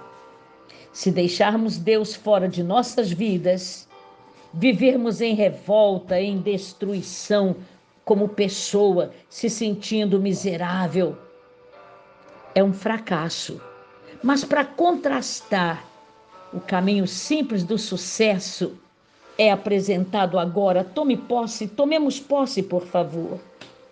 Vamos começar? Vamos oferecer louvor e glorificar a Deus. O foco do louvor é direcionado unicamente ao Senhor da glória. Que em sua sabedoria, nós é que somos, no fim, os maiores beneficiados. Recebemos poder, o Espírito Santo nos dá poder para nós termos uma conduta digna e mudar o nosso estilo de vida, que é obedecer ao Altíssimo. Sabe qual é o resultado de tudo isso? Esse louvor a caminho do sucesso. O resultado é recebermos uma revelação, um entendimento, ou seja, uma percepção da salvação divina eterna. O nosso louvor torna-se um caminho para que Deus venha até nós e ministre Tomemos posse, amados. Esta é a chamada, e eu vou te dizer para quê. Chegou. É o som da trombeta, o som do chofar em hebraico. É a contagem do tempo. E por que a chamada? Por que o chofar, a trombeta? É para que sejamos criativos, abramos a boca Glória, glória, glória. Por favor, Senhor, presença santa, receba o nosso louvor. Muitos estão chorando pelas aflições, pelas dificuldades financeiras, pelas dores, pela problemática natural numa família, as dificuldades. Mas nós não podemos mudar a nossa atitude, senão a de continuar louvando, exaltando e glorificando. Obrigada, grande Deus, para que esta família seja agraciada pelo teu poder e que a tua presença nos encha de tal maneira que cada família possa sentir a glória que desce do terceiro céu, que rompe o segundo céu de bronze, que quebra todas as forças malignas e nós tomamos posse do poder do Espírito Santo para sempre. Sobre cada família espírita, católica e protestante, repouse para sempre a presença do Altíssimo. Amém, Senhor. Boa noite, bom dia, boa tarde. Estamos juntos compartilhando presença santa famílias católicas, espíritas protestantes. Juntos nós estamos nos acostumando com o som da trombeta. A trombeta chama a nossa atenção para dizer para nós que a palavra, através do som da trombeta, tem seu efeito de bênção sobre a nossa vida. O som da trombeta é para chamar a nossa atenção, para que mais uma vez louvemos ao Senhor de toda a glória. Quando não temos respostas para os problemas, é melhor partir para o louvor. O amado Jimmy Carode é um escritor maravilhoso, ele fala: o louvor liberta. E o Salmo 149 deixa bem claro, é uma determinação. Os fiéis louvam ao grande Deus. Aleluia, cantemos ao Senhor um cântico novo. Em alguns versículos, nós encontramos dois grupos. Um grupo fala de louvor. Cantai ao Senhor um novo cântico e o seu louvor na Assembleia dos Santos, quando nós congregamos. Regozije-se Israel no seu Criador, exultem no seu Rei os filhos de Sião. Louvem-lhe o nome com flauta, cantem-lhe salmos com adulfe e harpa. Aqui é o louvor acompanhado de instrumental. Porque o Senhor grande Deus, ele se agrada do seu povo e de salvação ele adorna os humildes. Quando nós nos esforçamos para ter humildade na presença do Pai, ele nos honra, ele sente prazer. E tem uma outra situação, é a decisão. Exultem de glória, os santos no seu leito cantem de júbilo. Nos seus lábios estejam os altos louvores de Deus, nas suas mãos, espada de dois gumes. Para exercer vingança entre as nações e castigo sobre os povos. Para que haja os seus reis em cadeias e os seus nobres em grilhões de ferro, para executar contra eles a sentença escrita o que será honra para todos os seus santos. E termina com esta exaltação de Aleluia. Amados, este salmo nos ensina que há um poder tremendo quando nós decidimos nos colocar na posição de adoradores que somos. E quando nós decidimos exaltar, elogiar o Senhor da glória. Dentre as poderosas armas espirituais que nós recebemos, a adoração e o louvor são armas que o Espírito do grande Deus coloca em nossa vida, em nossas mãos. Entronizamos o grande Deus para que ele diretamente guerreie por nós contra os nossos inimigos espirituais. Aleluia. O versículo 6: Nos seus lábios estejam os altos louvores de Deus. Esta afirmação, inspirada por todo acontecimento histórico do Antigo Testamento, cantores e levitas foram enviados para a batalha com soldados israelitas. O livro de Segundo Crônicas, que fala das batalhas, das guerras, prova que o grande Deus, quando ele entra com seu poder, a força humana perde a sua capacidade e o poder do grande Deus age e guerreia por nós. Os inimigos mencionados literalmente eles têm correspondentes no Novo Testamento, conforme São Paulo em Efésios 6,12. E nas obras gerais do mal, como doenças, pobreza, possessões demoníacas e assim por diante. Todos esses inimigos são combatidos na vida de um adorador pela manifestação da glória do reino do grande Deus. E acontece que esta batalha ela nos dá vitória garantida quando nós adoramos e louvamos de verdade. Exaltar ao Senhor. Quando já temos pedido, pedido, e nós somos fast food, queremos respostas para ontem. E o Senhor, ele tem que ser adorado pelo que ele é ser exaltado, ser elogiado pelo que Ele é e não como nós queremos e o que nós somos. De um coração contrito, o Senhor se agrada. De um espírito quebrantado, que consegue abrir a boca e dar louvor. Em nossa fragilidade humana, em período de dor, de fragilidade, de fadiga, de enfermidades, de batalhas, de deserto, de aflições. Amados, a resposta garantida é quando nós louvamos o nome do Pai. Aqui nós usamos esta trilha sonora como instrumento de louvor. Louvemos ao Senhor de toda glória. Quando louvamos ao Senhor, quando nós o louvamos e vemos os seus anjos que o louvam, sol e lua,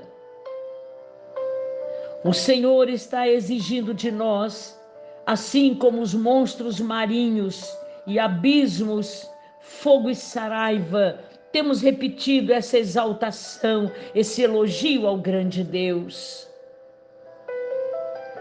Ele exalta o poder do seu povo o louvor de todos os seus santos, dos filhos de Israel, povo que lhe é chegado.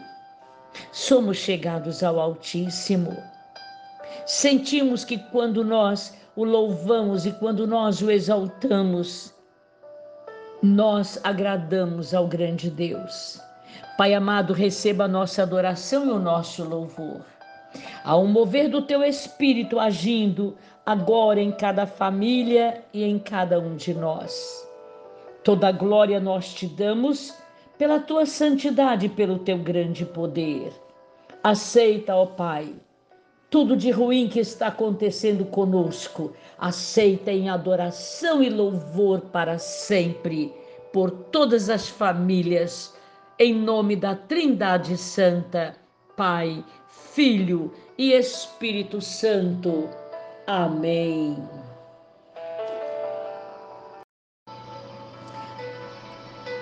A sua família, você, os amigos, juntos nós compartilhamos mais uma noite, passamos por mais um dia. Motivo suficiente para agradecer nós temos a vida, a sobrevivência. Com estes acordes, nós nos calamos nele para ouvir um som que nos é familiar. Este som que vai soar no grande dia ou pode soar agora somente para Amélia ou para você. Chofar em hebraico, som de trombeta para nós. E no silêncio, os acordes nos alcançam chegam até nós. Quando nós estamos compartilhando uma palavra que nos garante que Davi é um homem segundo o coração de Deus, sempre foi. Por quê? Quando ele estava em grande perigo, ele não escondia. Quando estava em momento difícil, como precisou ficar na caverna extremamente angustiado. Ele estava passando um período problemático com Saul. Saul o perseguia, grande perigo.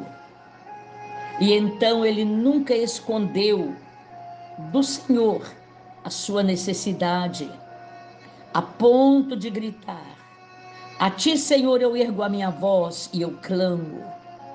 Estou suplicando a ti, Senhor. Me derramo toda queixa. Eu me exponho diante da tua presença em meio a tamanha tribulação que estou passando. Estou esmorecido.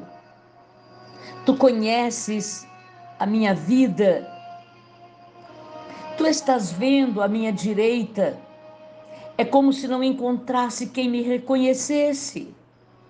Não encontro lugar onde eu possa me refugiar. Ninguém que por mim se interesse.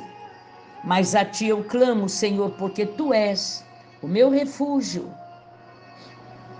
Aleluia. És o meu quinhão, és o que eu tenho na terra dos viventes. E ele continua clamando angustiado: Sinto-me aprisionado. Por favor, tira minha alma do cárcere. Ele sentia necessidade de se expor diante do Deus vivo, porque quando nos expomos diante do soberano, ele é o que tudo pode fazer. Ele é o que tudo pode recuperar para nós. É preciso que clamemos. Clama a mim, diz o Senhor, e eu responderei. Pai amado, nós glorificamos o teu nome. Na simplicidade do clamor de Davi, quando ele estava na caverna, estava profundamente deprimido, Havia nele uma angústia sem limite. Quando ele diz: Eu me derramo em queixa, em tribulação. Pai amado, só tenho a Ti para me responder. Por isto, amados irmãos, quando ele fala de caverna, tudo indica que estava na caverna de Adulão, no primeiro Samuel no capítulo 22. Ele verbaliza os seus sentimentos que perturbadores. É o primeiro passo para nós nos recuperarmos, amados. Ainda que todos tenham nos esquecido, ou estejamos aparentemente esquecidos, mas o Senhor permanece como nosso fiel refúgio para nós que o buscamos. E no tempo certo, o Senhor faz provisão para que os justos nos rodeiem. Tu és herança enquanto eu estou vivendo. Davi provavelmente estava se referindo às circunstâncias que o cercavam de tão difíceis que estavam, as circunstâncias difíceis. Em outras palavras, apesar de cercado por todo o mal, eu quero, Senhor, ser rodeado pelo bem. Soberano Pai, todo esse clamor de Davi é exemplo para nós. Tu estás contemplando cada família tem seu lamento, sua queixa, sua dor, sua preocupação, seu deserto. Muito obrigada, Deus poderoso. Nós te agradecemos, porque a cada dia precisamos te dar louvor e gratidão. A cada dia tua palavra se torna verdade em nossa vida. Para sempre nós te glorificamos. Muito obrigada. E com todas as famílias que conhecem esta oração, como Jesus nos ensinou e deixou de modelo, nós oramos dizendo: Pai nosso que estais nos céus, santificado seja o vosso nome. Venha a nós o vosso reino. Seja feita a vossa vontade, assim na terra como nos céus. O pão nosso de cada dia dai-nos hoje. Perdoai as nossas ofensas, assim como perdoamos aqueles que nos têm ofendido. Não nos deixeis cair em tentação, mas livrai-nos do mal, porque vosso é o reino, é o poder e a glória para sempre. Amém, Senhor.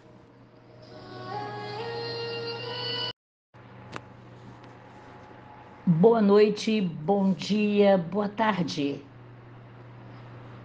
Este é o som da igreja, este é o som da noiva, este é o som da amada. Nós, como igreja, noiva do grande Senhor, Ele que soará, fará soar este som e ele voltará. Enquanto nós o esperamos, vamos de trilha sonora em trilha sonora. Sons que vêm e que vão.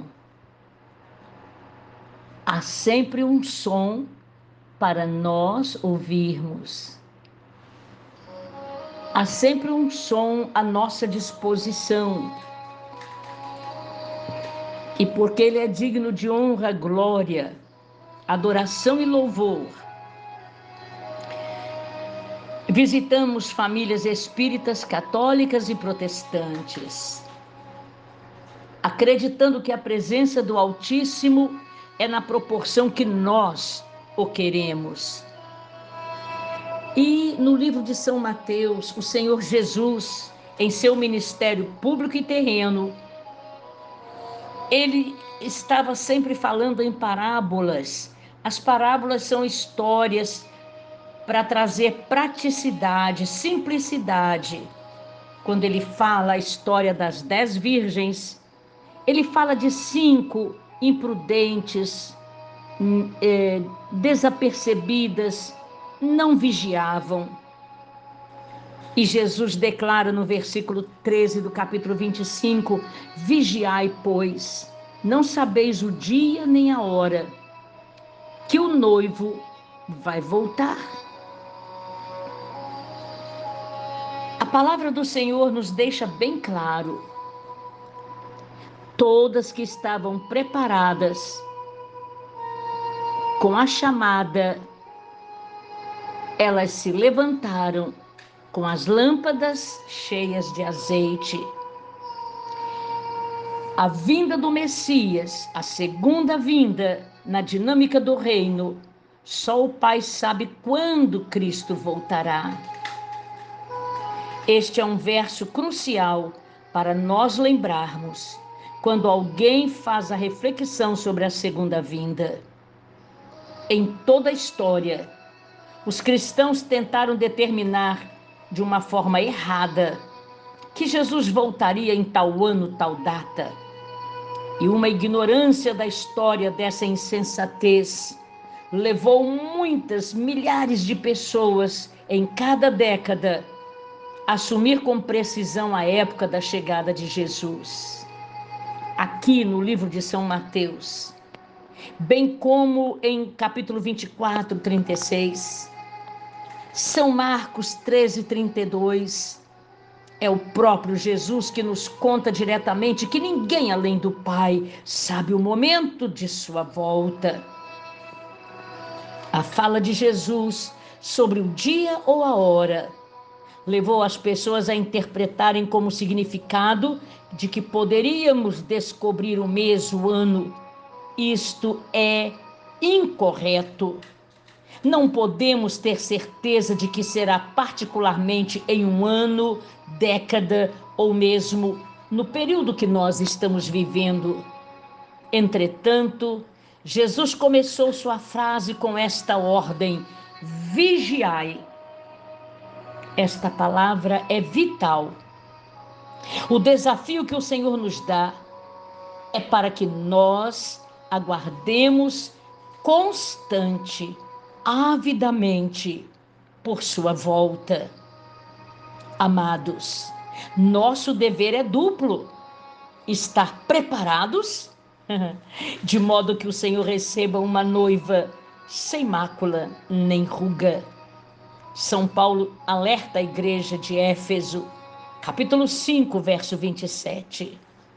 E fazer negócios até ele retornar, de modo que o reino de Deus seja preservado e prolongado aqui na terra. Vivemos naturalmente, mas como noiva, sem mancha, com caráter de pé, com uma vida moralmente, acima de tudo espiritualmente, em dia e organizada. Em família, ser organizado em todos os negócios, trabalhar testamentos, trabalhar inventários, para que os filhos não cometam homicídios terríveis enquanto os pais estão vivos. E quando os pais fazem óbito, os filhos se matam uns aos outros por causa de um pouco de terra, muito ou pouco dinheiro, fica tudo aqui nos deixemos estar disponíveis para fazer a vontade do Pai. Viver numa expectativa constante do retorno do Mestre. Vamos acabar com todas as especulações tolas, superstições que estabeleçam uma data em relação à época de sua chegada. Não existe.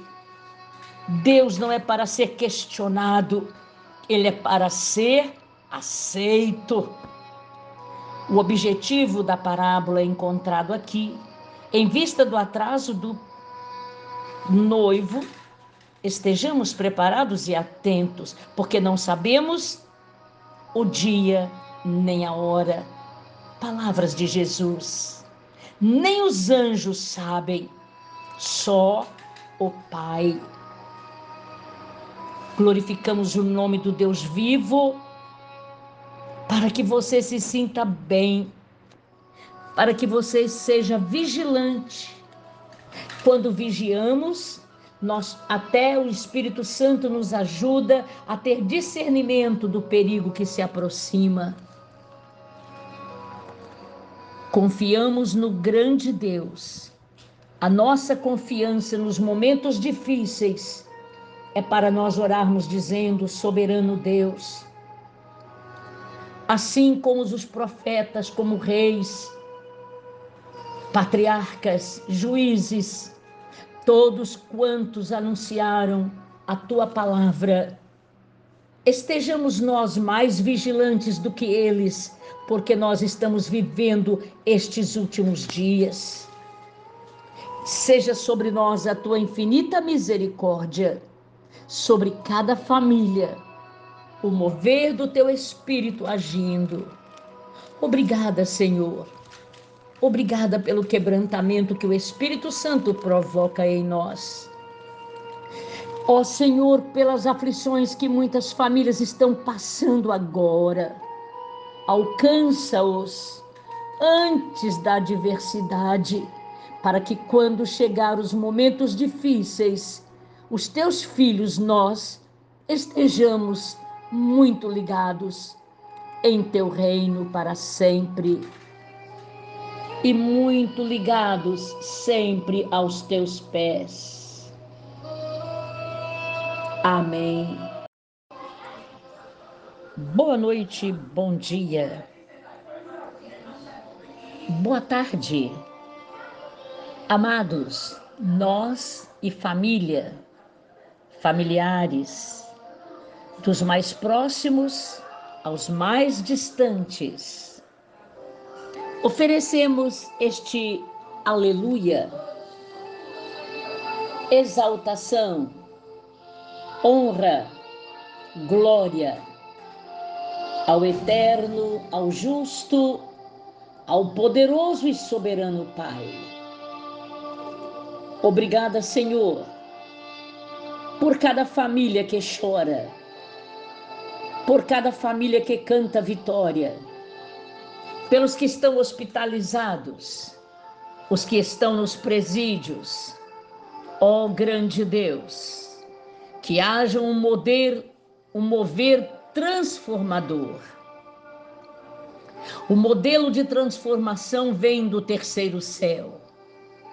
Este modelo de transformação o Espírito Santo traz, rompe o céu de bronze e nos alcança. Pai amado, nesta noite nós falamos de vitória e domínio.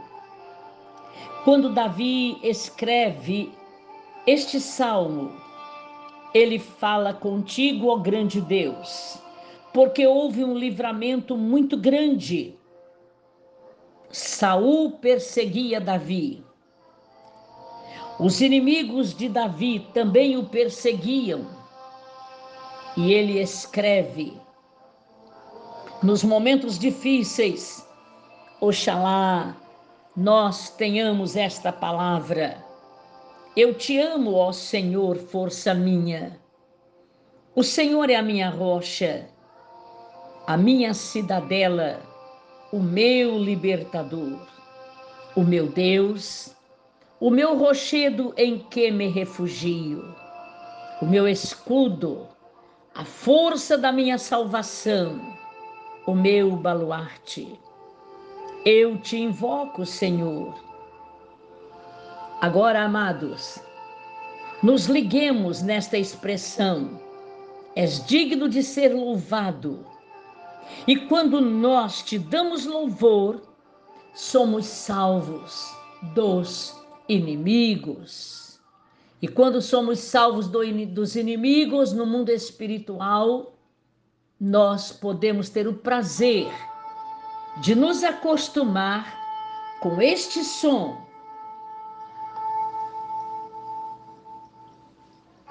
Este som nos alerta.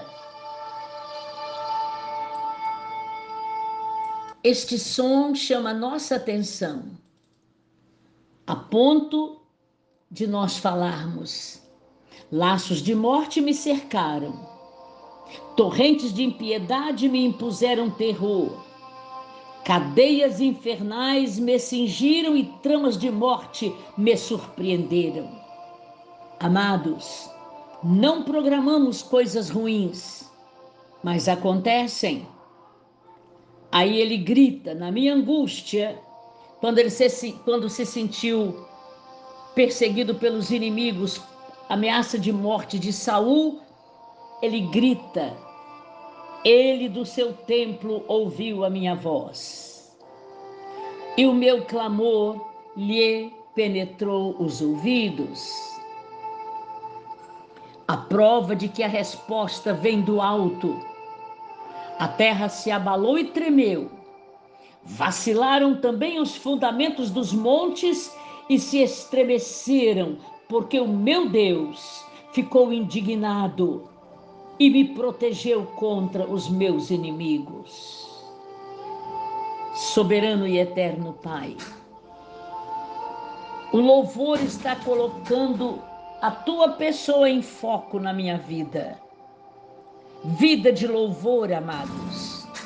Na dinâmica do reino, aqui está a razão mais básica para o nosso louvor a Deus.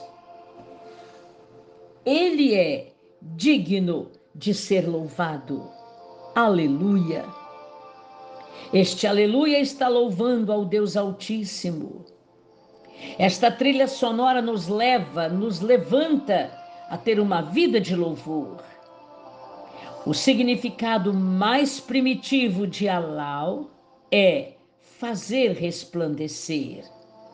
Com nosso louvor, estamos colocando o holofote em total direção do grande Deus. Ele é digno, aleluia. Ele merece ser louvado, aleluia, aleluia. E ele é o Senhor que é glorificado. Tanto que ele garante para nós: a minha glória, diz o Senhor, eu não darei a outrem. Quanto mais colocarmos o holofote sobre o grande Senhor, mais ele nos fará brilhar. Ele devolve, nós damos toda a glória para ele, nós nos humilhamos debaixo da sua mão de poder e nós aprendemos uma verdade. A medicina moderna demonstra o valor de se colocar uma pessoa deprimida num quarto bem iluminado reconhecendo que a luz ajuda grandemente na cura da depressão. Agora, muito mais do que um quarto iluminado, amados, o louvor refletirá a luz de Deus e nos arranca deste quadro de depressão, nos arranca deste quadro de tristeza homens e mulheres com saúde financeira, com saúde na família, ficam deprimidos. Mas em nome de Jesus Cristo, ó Deus eterno, nós ministramos a alegria do Senhor, porque quando nós te louvamos, ó Pai, a tua alegria renova a nossa força. É glorificado o teu nome e tu nos arranca da depressão e nos trazes para um lugar espaçoso, iluminado. Livra-nos, porque tu te agradas de nós quando nós te damos louvor. Quando nós te exaltamos. Para sempre, ó Deus, tomamos posse de vitórias a favor desta família. Famílias inteiras carentes da tua misericórdia. Alcança-nos, porque este aleluia, esta trilha sonora nos levanta, dá-nos o renovo da fé, em nome de Jesus Cristo, o que ressuscitou, e é Ele o que reina, a sua glória desce e alcança esta família.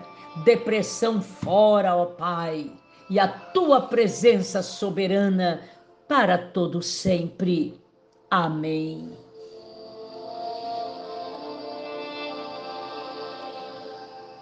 Fique com aleluia dentro de você. Exalte, glorifique e louve, e você dará depoimentos de fé. O louvor liberta, porque engrandecemos ao eterno, ao soberano. Todo surto gripal, em nome de Jesus Cristo, passe rápido este efeito ruim e venha a saúde com renovo da misericórdia do grande Deus. Amém. Boa noite, bom dia, boa tarde.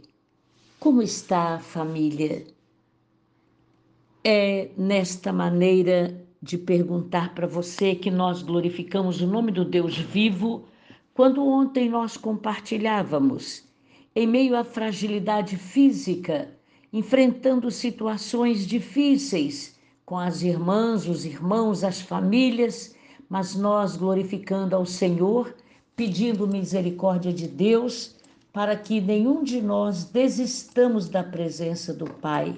Por isto, amados, quando nós bendizemos o nome do Senhor na Sua palavra, o profeta Isaías nos traz, uma palavra tremenda. Sabe quando? Quando o rei Senaqueribe invade Judá. E o Senhor grande Deus intervém com o seu grande poder. Ele vem para mostrar aos inimigos que o seu poder é único, é glorioso. E é neste momento de glória que os inimigos começam a enfrentar Ezequias para afrontar ao Deus vivo. Quem é tu? Quem és tu, Senaqueribe, para enfrentar o exército do Deus vivo? Isaías 36. No ano 14 do rei Ezequias, subiu Senaqueribe, rei da Síria, contra todas as cidades fortificadas de Judá e foi tomar todas estas cidades. Amados, ameaça sofrida por Ezequias de ser destruído pelo rei Senaqueribe nos lembra que até mesmo os justos frequentemente somos pegos de surpresas por problemas, aflições, angústias. O monarca assírio Senaqueribe, ele invadiu Judá, tomou 46 cidades fortes arrebatou um aproximado de 200 mil pessoas e prendeu Ezequias em Jerusalém como um pássaro na gaiola.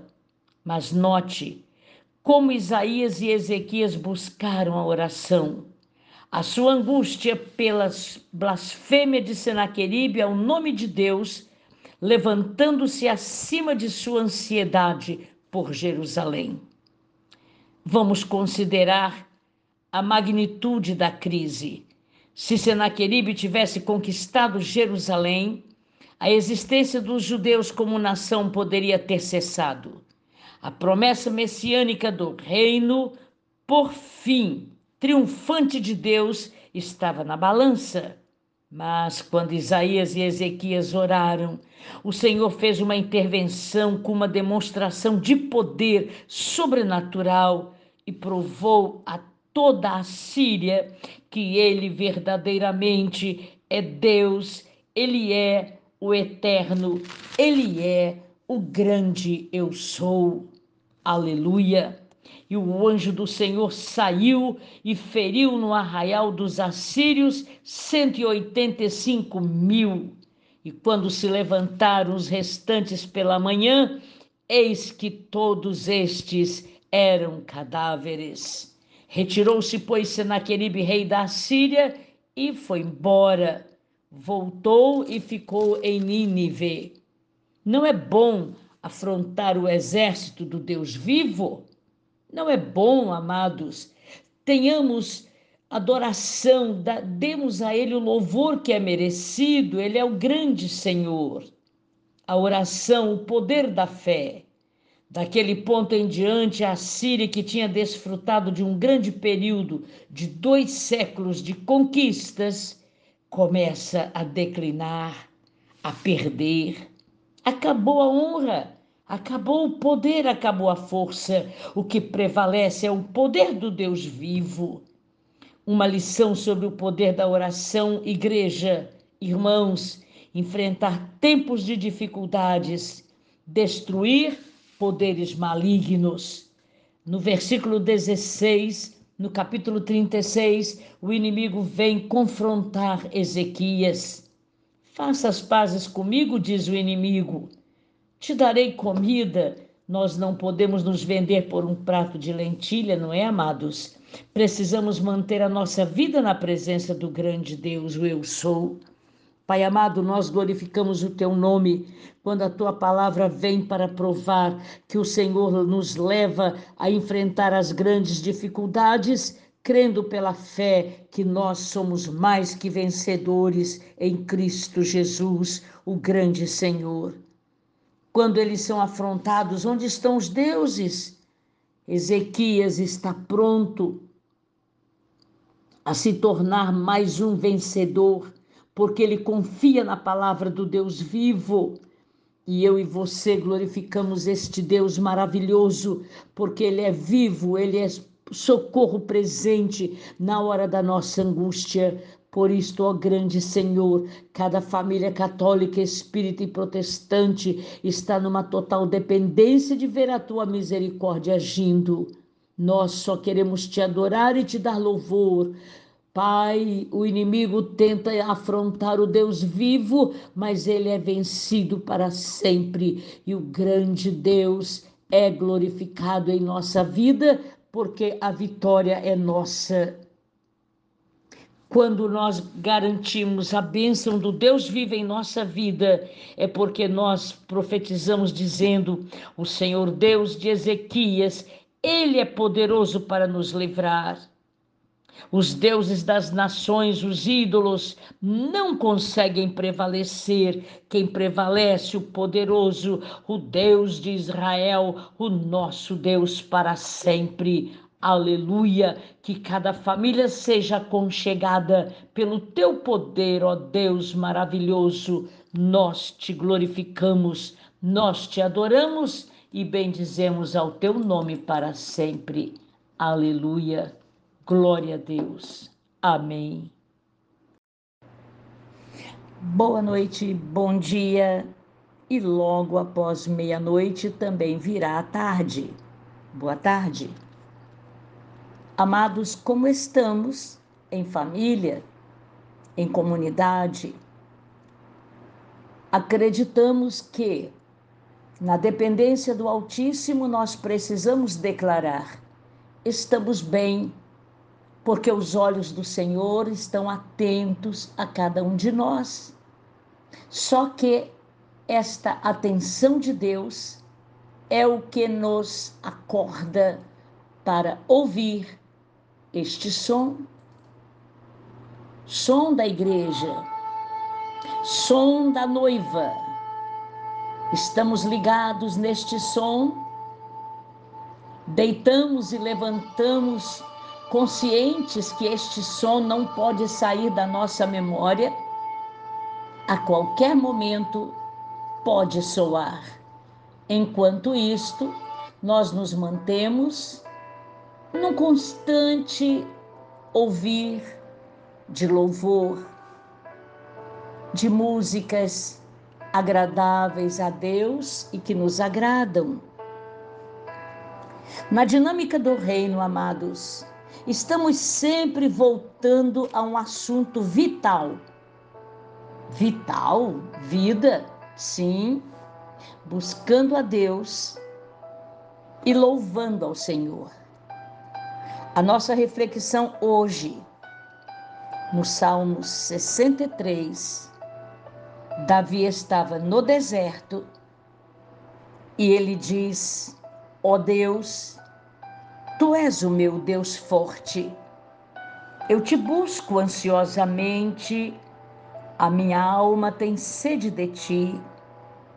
Meu corpo te almeja como terra árida, exausta, sem água. Ele fala de sede, ele fala de ansiedade, ele fala de exaustão. Davi fala de terra árida. Amados, cultivemos uma consciente, racional fome e sede por Deus. Antecipemos uma verdade. Isto resultará em que nós tenhamos necessidade de ficar mais tempo com Deus.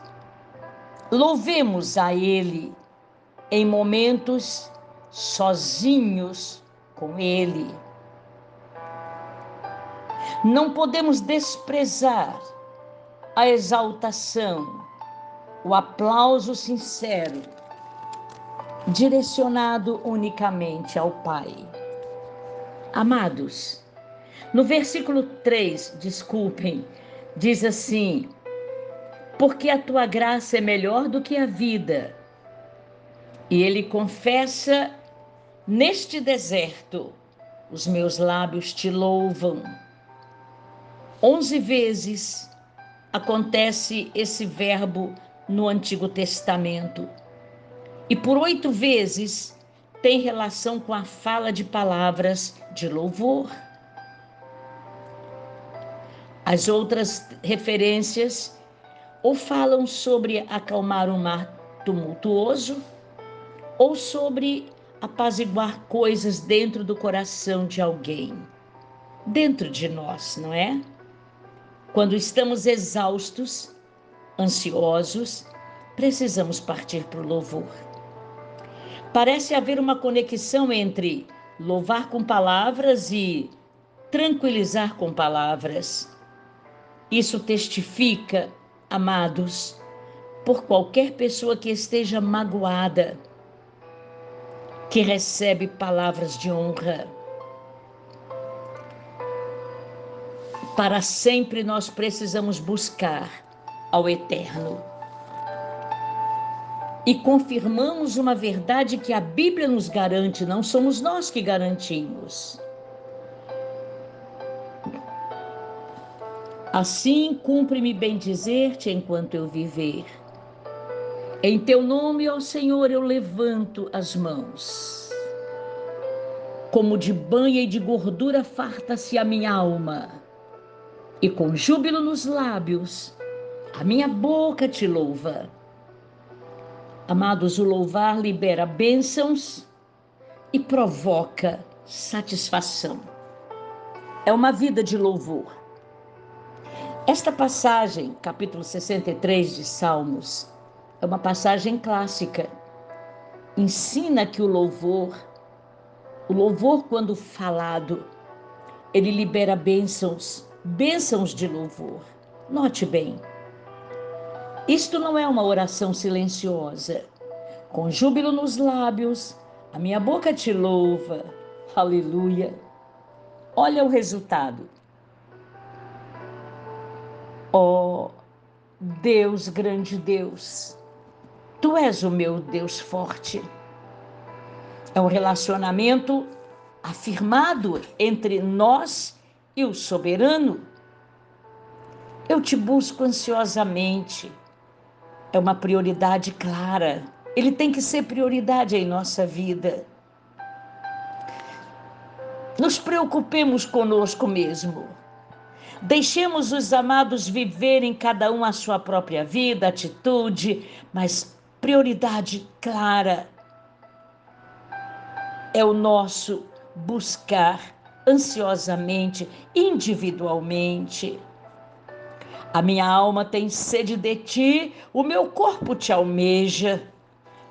Tem que ser muito intenso, muito profundo. Nossa alma ter sede nosso corpo almejar. Nossa carne deseja tudo do que é mundo, menos de Deus.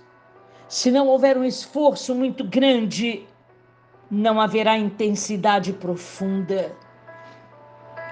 E Davi continua dizendo: Assim eu te contemplo no santuário para ver a tua força e a tua glória. Sabe por quê?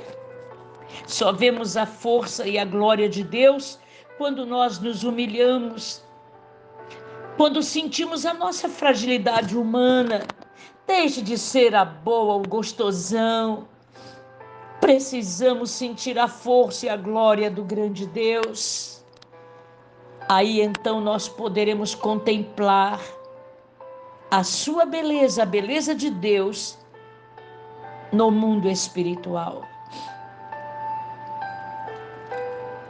a tua força e a tua glória, desejo por envolvimento coletivo, porque a tua graça é melhor do que a vida, os meus lábios te louvam.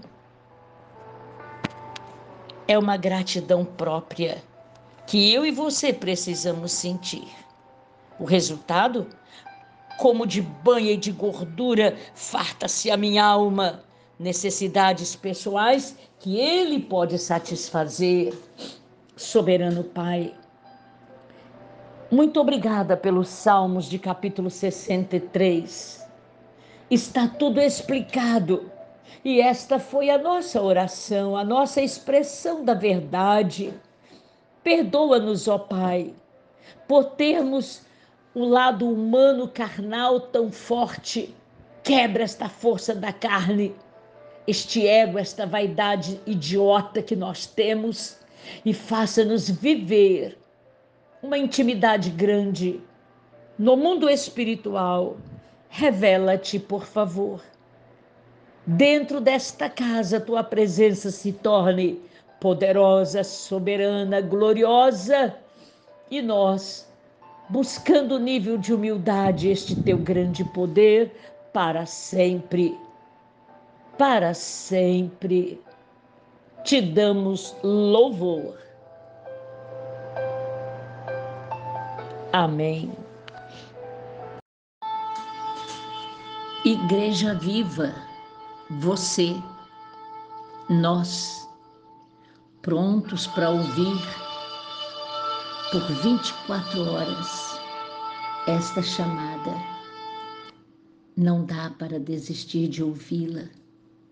É uma determinação do Eterno. Chofar em hebraico, trombeta em nossa linguagem. Mas nós entendemos numa reflexão quando Davi faz uma oração. Olha a soberania desta expressão, o reconhecimento, suplicar.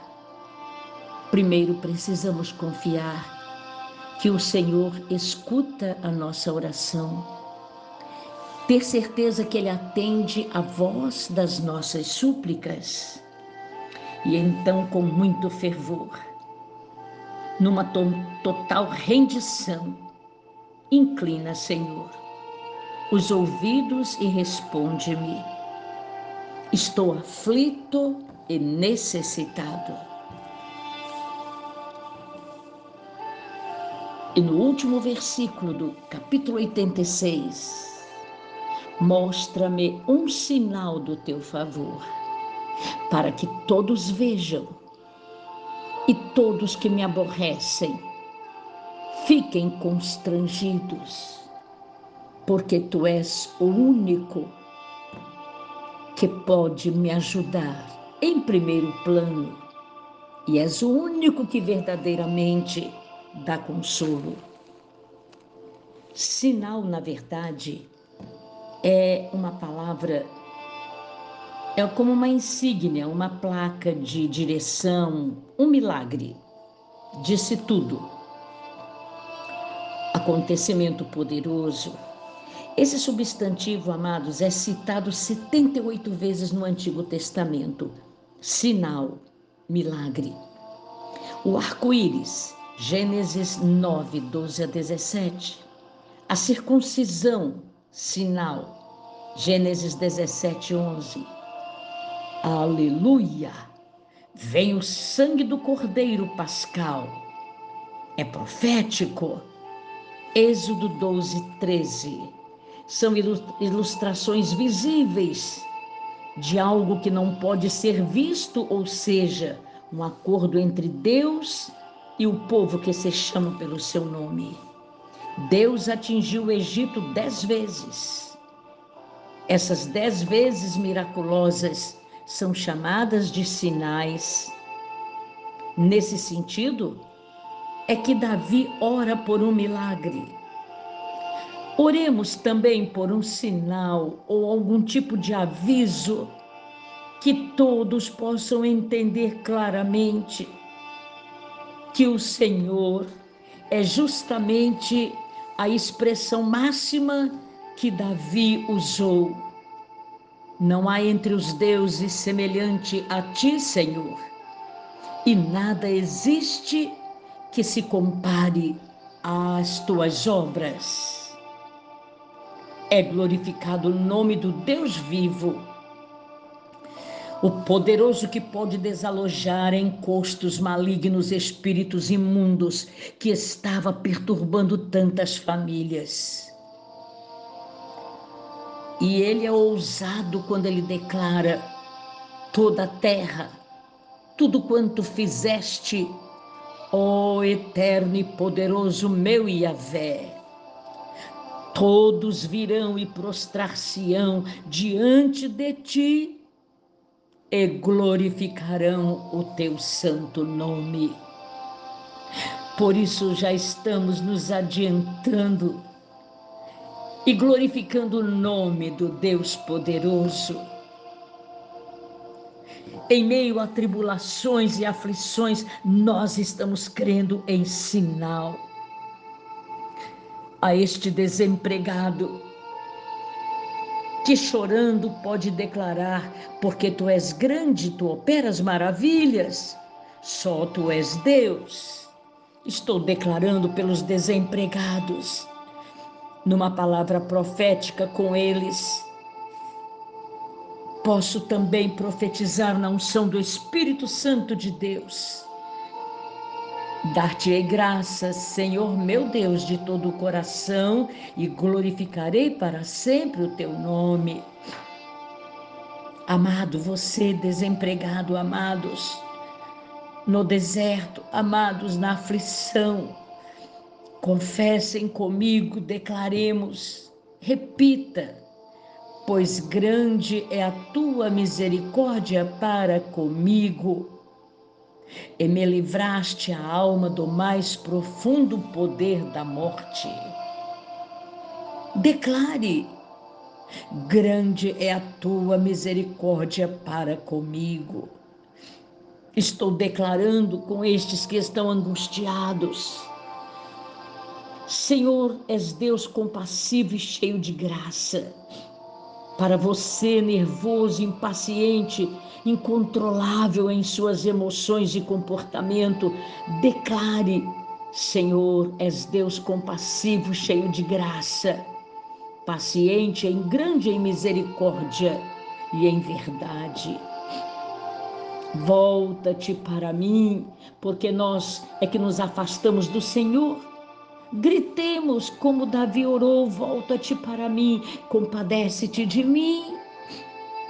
Ó oh, Senhor, salva, por favor, concede este teu poder aqui a este servo, a esta serva, e salva-me, por favor. Um sinal do teu favor, um sinal, oh milagre soberano em confiança suplicamos agora. És grande e operas maravilhosamente. Grande é a tua misericórdia para conosco. E ali ele repete: És o compassivo, és o misericordioso. Grande é o livramento que o Senhor faz acontecer agora. Pelo poderoso nome, pelo sangue de Jesus Cristo, como Davi confiou e clamou, nós também estamos declarando o teu poder, a tua glória. Alcança cada família, por favor, enchendo de paz, operando milagrosamente para sempre. Perdoa-nos e te exaltamos neste aleluia. Amém.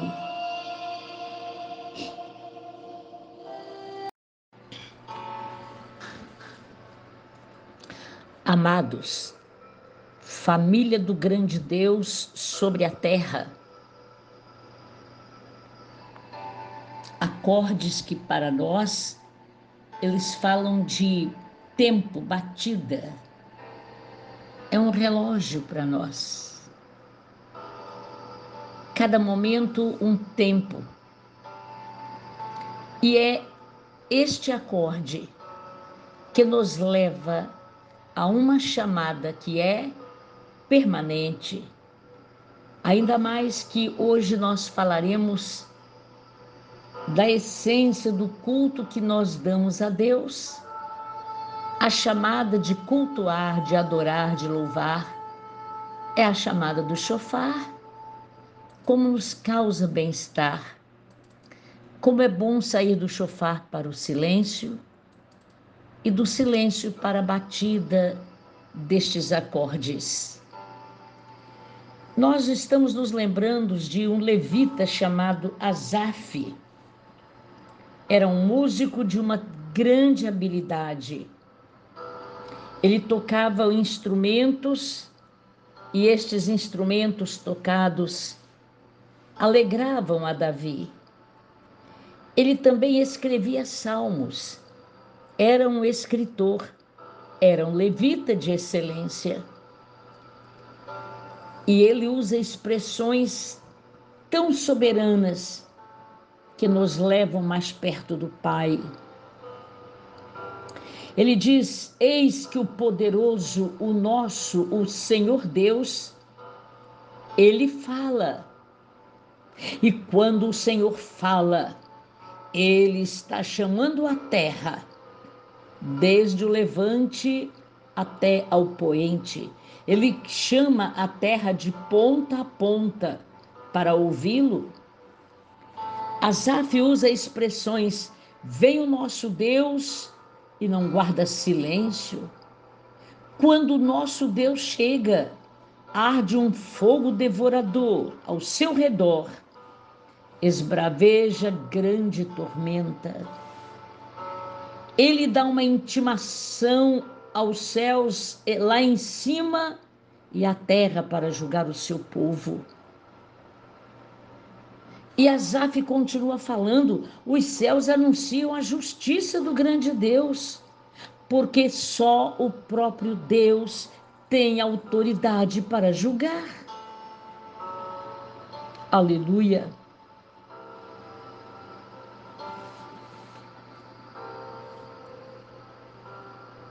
O silêncio.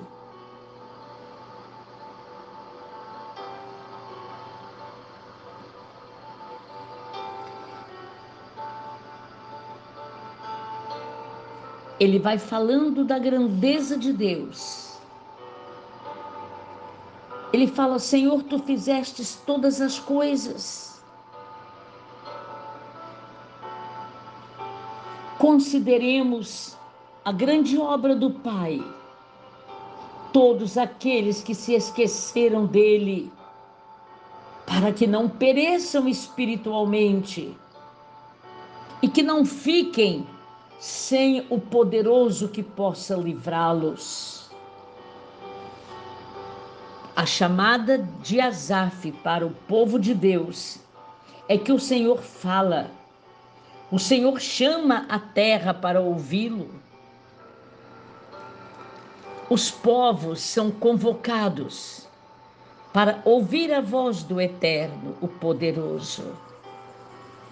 Por isso nós glorificamos o seu nome ministramos as famílias, todos quantos nos acompanham nesta reflexão, quando ele diz: "O oh, poderoso, o Senhor Deus", ele está dizendo em hebraico Elohim, Yahvé.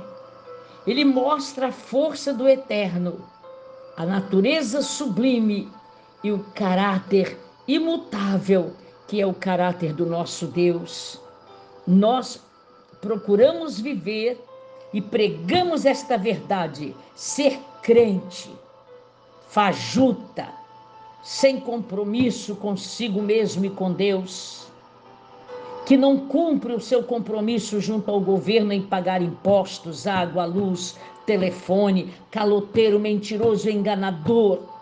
Pode ser até crente, entre aspas, dá nojo porque se não tem caráter de Deus, não resolve, nem sequer não é digno de segurar a Bíblia Sagrada, a palavra de Deus.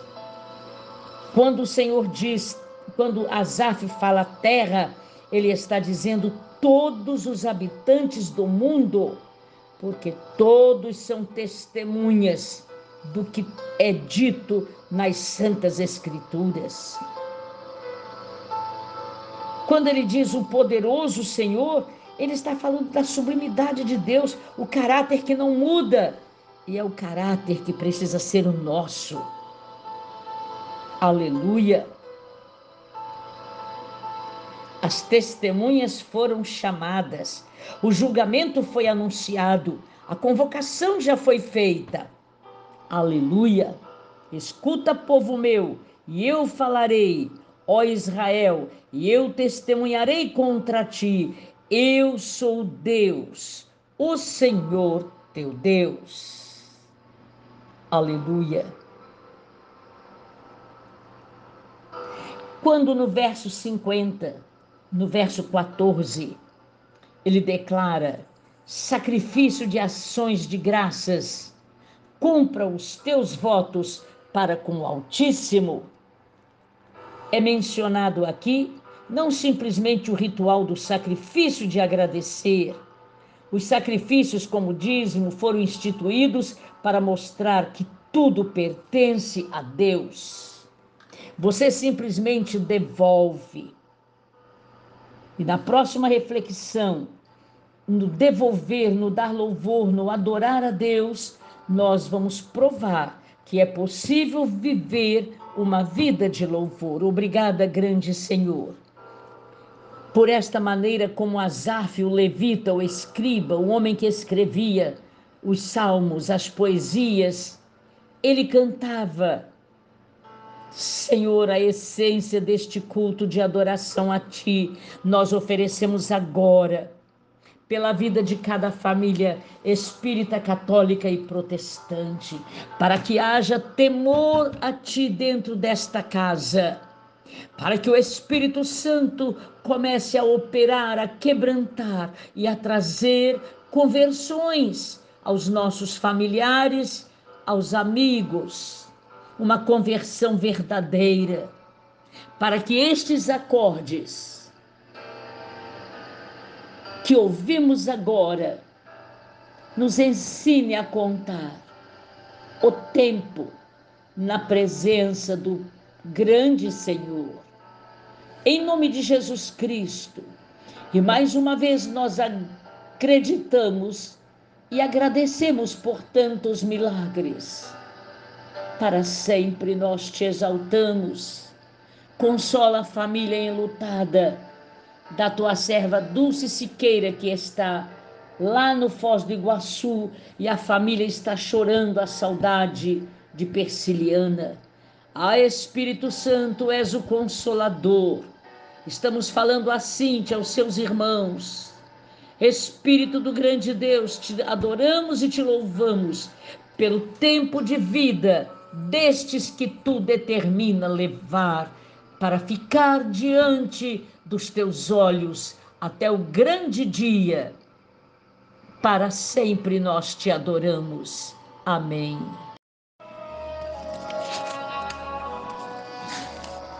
Boa noite, bom dia. Não é rasgar a nossa veste, nossa roupa, mas é rasgar dentro de nós o mais sublime rasgar as nossas emoções doentes, entregá-las a Ele, o Rei Jesus, engrandecendo o seu santo nome, família de Deus, independente do deserto, das aflições e das provações, levantemo-nos e glorifiquemos ao Senhor de toda excelência da eternidade. Nesta reflexão, o profeta Isaías, há um aproximado 700 anos antes de Cristo, no capítulo 52, tem uma palavra que é nela que estamos nos segurando agora. Rompei em júbilo Exultai a uma, ó ruínas de Jerusalém. Porque o Senhor consolou o seu povo, remiu a Jerusalém. Remiu. É este o momento de levantar a nossa cabeça, exaltar ao Senhor da glória, porque o Senhor, Ele está agindo, arrancando o seu povo do domínio da Babilônia. Não saireis apressadamente, nem vos ireis fugindo, porque o Senhor irá diante de vós e o Deus de Israel será a vossa retaguarda. Ele é o único que faz a remissão do seu povo. Ele resgata, ele pode remir. Ele comprou de volta não é que vai fazer, vai libertar, não. Já somos libertos quando nós queremos reconhecer a nossa liberdade. Amados, comprar de volta algo que uma pessoa perdeu por falta de ajuda, pobreza ou violência. Comprar de volta. Os nossos pais, Adão e Eva, eles se deixaram levar, perderam.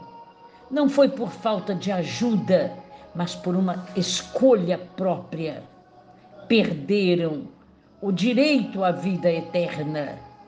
O período da inocência passou.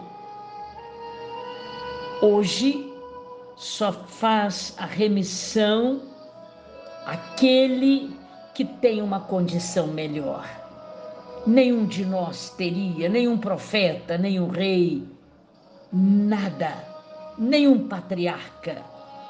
Mas o Senhor grande Deus, a misericórdia e o poder agiu quando humanamente não havia mais esperança. Posição melhor? Comprar de volta a propriedade perdida em favor de seu parente mais fraco é Ele, Jesus o Cristo. O Salmo 72, ele é profético. Universalmente entendemos, ele só fala sobre o Messias. Levantemo-nos. Olha que coisa mais linda. O versículo 14 do Salmo 72 é um grito dentro de nós redime a nossa alma da opressão e da violência, e precioso lhe é o sangue deles. É glorificado o nome de Jesus Cristo quando este versículo 14, a nossa alma, ela é remida, redimida de toda opressão e de toda violência no mundo espiritual. Profeta Isaías capítulo 52, versículo 9. O Senhor garante, ele está redimindo a Jerusalém, comprando-a de volta, arrancando do domínio da Babilônia opressores em favor do seu povo. O Senhor arrebenta as opressões e traz o seu povo para a vitória. No ponto de vista bíblico, de redenção é extremamente amplo, pois Deus já comprometido em redimir o mundo. E esta remissão, atualmente, ele continua fazendo. O mundo geme em escravidão porque não quer ser liberto. Conhecer a verdade não é libertação garantida, é preciso que aceitemos esta liberdade. O mundo geme porque ele se afasta do Altíssimo. Quer brigar na força do braço. O número de oprimidos, deprimidos, reprimidos, como você queira, não quer reconhecer quando ele gritou: tudo está consumado. A libertação do mundo ele garantiu. Soberano Pai, nós estamos tomando posse, crendo no poder da tua palavra, pelo poderoso nome do teu Filho, ó Eterno, nós acreditamos na remissão, neste resgate que o Senhor fez de nossa vida das patas do inimigo, de todo espírito de enfermidade psicossomática Pai, levantamos a mão para declarar, o povo comece a crer e voltar para a tua presença. Libertação, cura, milagre, por favor. E nós glorificamos, nós exultamos de alegria. Para nós, rompemos em júbilo porque o Senhor já fez a remissão da nossa vida, já nos resgatou de toda a miséria. Declaramos este canto, esta chamada, porque ela é verdadeira, ela grita dentro de nós. Esta é a chamada que dura para sempre. Nós glorificamos o nome do Deus vivo, porque Ele é poderoso, Ele é soberano, Ele está agindo neste louvor para sempre. Aleluia.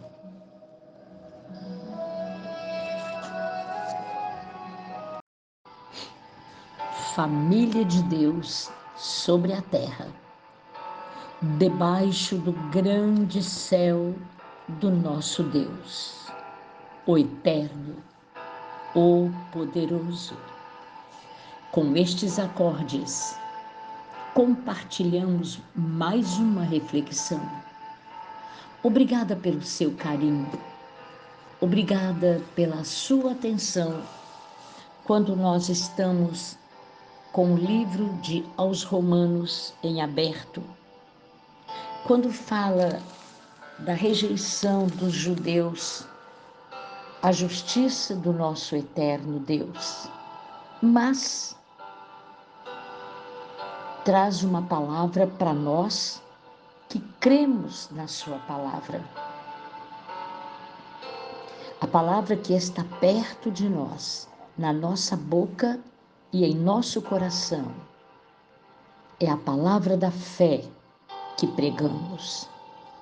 Amados, nos versículos 9 e 10, precisamos continuar na fé, como nós começamos.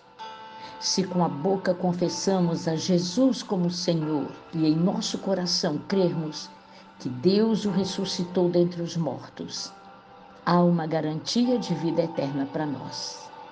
Com o coração nós cremos para a justiça e com a boca confessamos a respeito da salvação.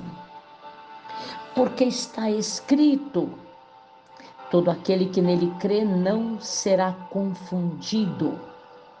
Não há confusão quando cremos.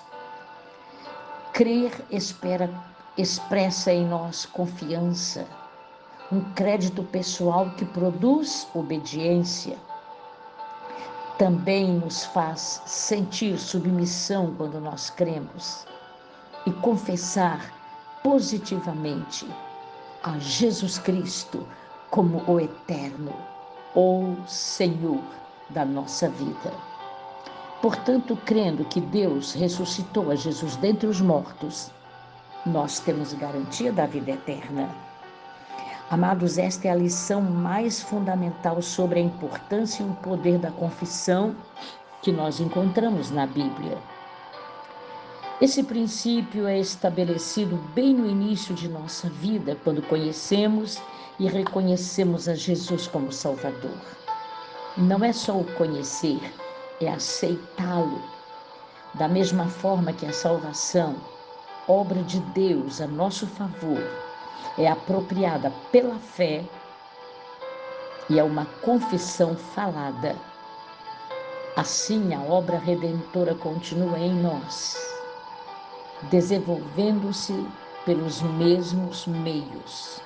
Jesus, o Cristo, o sacrifício, a cruz, a morte, a sua ressurreição. A palavra confessar. Precisamos confessar. Aqui tem uma conotação de uma declaração pública firme, pela qual nós estabelecemos uma relação legal. Assim como nossas palavras, amados, assumem de nossa parte a salvação que Deus forneceu completamente de sua parte através da obra salvadora e do poder de Cristo. Assim, eu e você temos um princípio para a vida eterna. Começando com esse espírito de fé salvadora, cresçamos na fé ativa, crendo no poder vigoroso de Deus para todas as nossas necessidades, falando com nossos próprios lábios e que nosso coração recebe e crê das muitas promessas da palavra do Deus vivo. Aceitemos os ajustes de Deus para todas as nossas necessidades, dotando-as com a confissão de nossa fé. Recebamos a essência genuína do poder desta palavra, assim como quando nós decidimos pela salvação, crendo que Jesus Cristo é o Salvador. Na dinâmica do reino, nós oramos ao grande e eterno Senhor. Muito obrigada pela chamada para que confessemos a nossa fé. E esta chamada, esta chamada, Senhor, esta chamada é única para que nós continuemos, amém? Na fé, como quando nós reconhecemos a Jesus como Salvador. A chamada não cessa de nos convidar para permanecer firmes. Precisamos desta firmeza para enfrentarmos as dificuldades naturais, independente das circunstâncias que nos rodeiam. Nós temos certeza que precisamos continuar no mesmo propósito, na mesma fé, para louvor e glória do nome de Jesus Cristo nesta prece poderosa. Amém. Porque esta contagem fica dentro de nós, até que o Senhor nos chame para estar junto dele, ou na grande chamada coletiva, ou arrebatamento. O Espírito do Senhor permaneça conosco com estes acordes.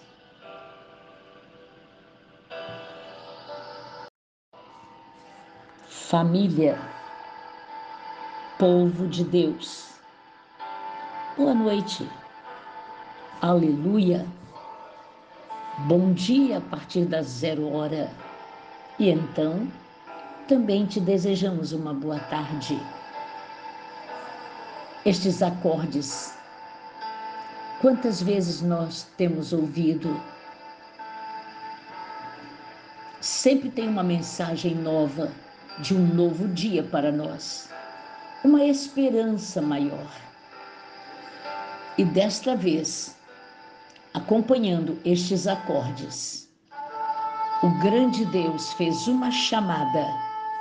Agora, nós direcionamos esta chamada para um homem chamado Abraão, porque em hebraico o som de trombeta é o chofar, é uma chamada.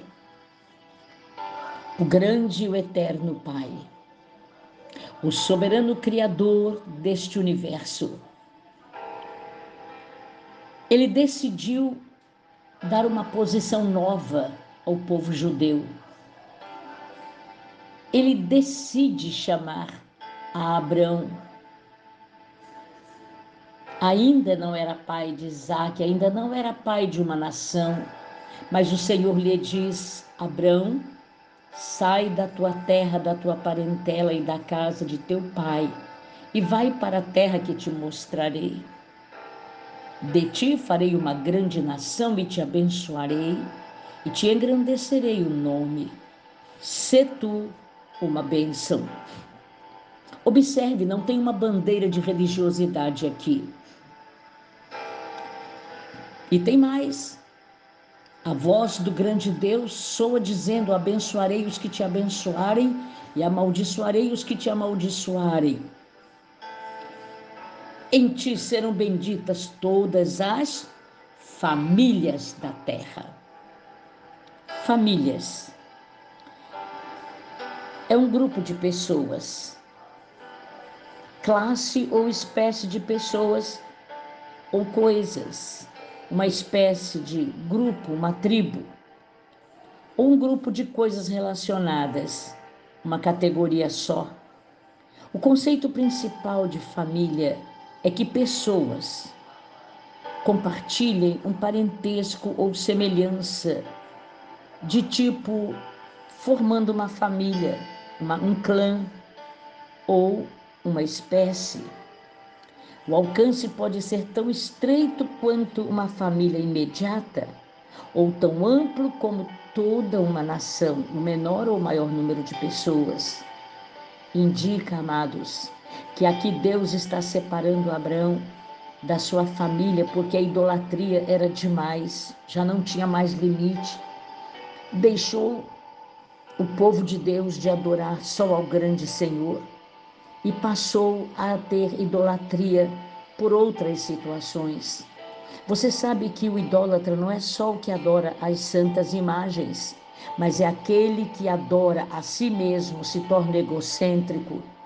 É aquele que adora o trabalho, ele esquece que o amor a Deus tem que ser prioridade.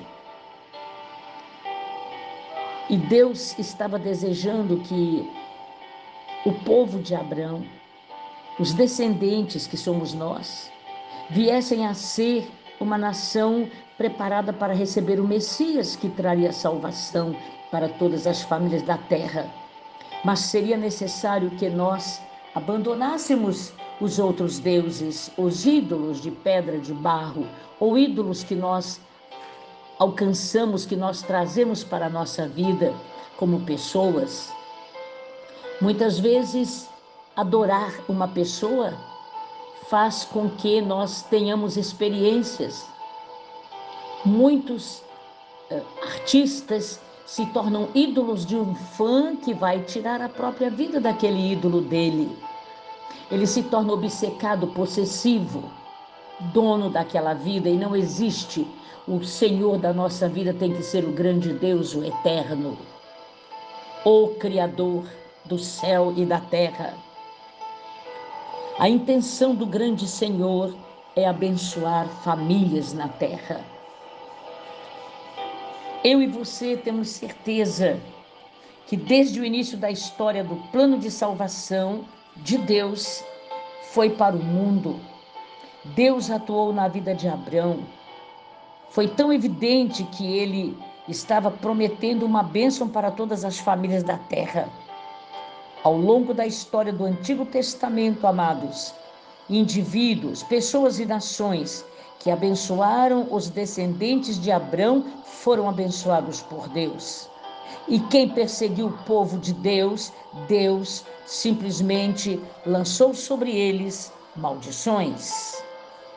Eu e você a partir deste momento, tomamos posse que nós precisamos agradecer a Deus pela vida de Abraão. Através dele, nós tomamos posse das promessas da Bíblia Sagrada. De 1 a 9, no capítulo 12 que nós estamos lendo, se constitui uma seção fundamental do livro de Gênesis. Ele antecipa os patriarcas ainda por vir, a nação de Israel e toda a linha davídica, incluindo o Messias Jesus, o Cristo. Ela é também o fundamento para o conceito bíblico de bênção. Deus está agindo na vida do seu povo para contrapor aos efeitos de palavras de maldição. Como um chamado totalmente soberano, a ordem de Deus a Abraão é esta: sai da tua parentela foi um teste para a fé de Abraão. Ele foi chamado a abandonar o que lhe era importante em troca de uma terra desconhecida. Não é revelado como Abraão chegou a conhecer o Senhor, mas ele obedeceu, ele entendeu. Ouçamos pelo Espírito Santo esta personalidade da Trindade. Reconheçamos que Deus é o Senhor nenhuma outra adoração senão ao único, ao eterno, ao poderoso. Aí, pela promessa que ele fez a Abraão, nosso pai, esta promessa nos alcançou, porque a promessa feita a Abraão é que nasceria o Messias. Ele veio como Senhor e Salvador do mundo. O povo judeu já está reconhecendo a verdade.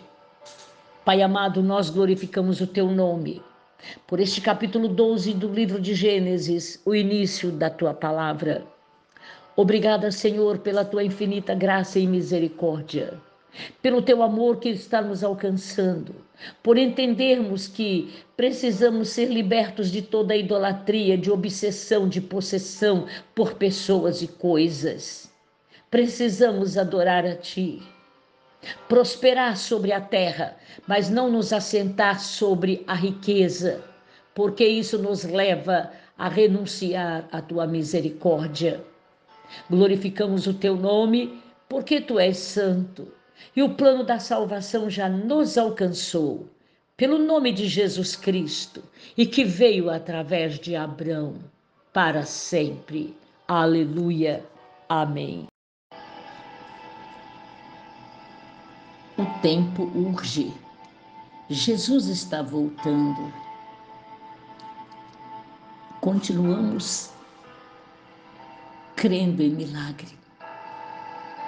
Nós temos ouvido e visto o sobrenatural de Deus em nossas vidas, em nossas famílias, em nossos familiares estamos nos esforçando para viver pela fé, ainda que seja como um grãozinho de mostarda. O nome do Deus vivo é glorificado. Famílias, não desistam desta instituição divina. Sejam perseverantes e com amor de tolerância dentro da própria casa.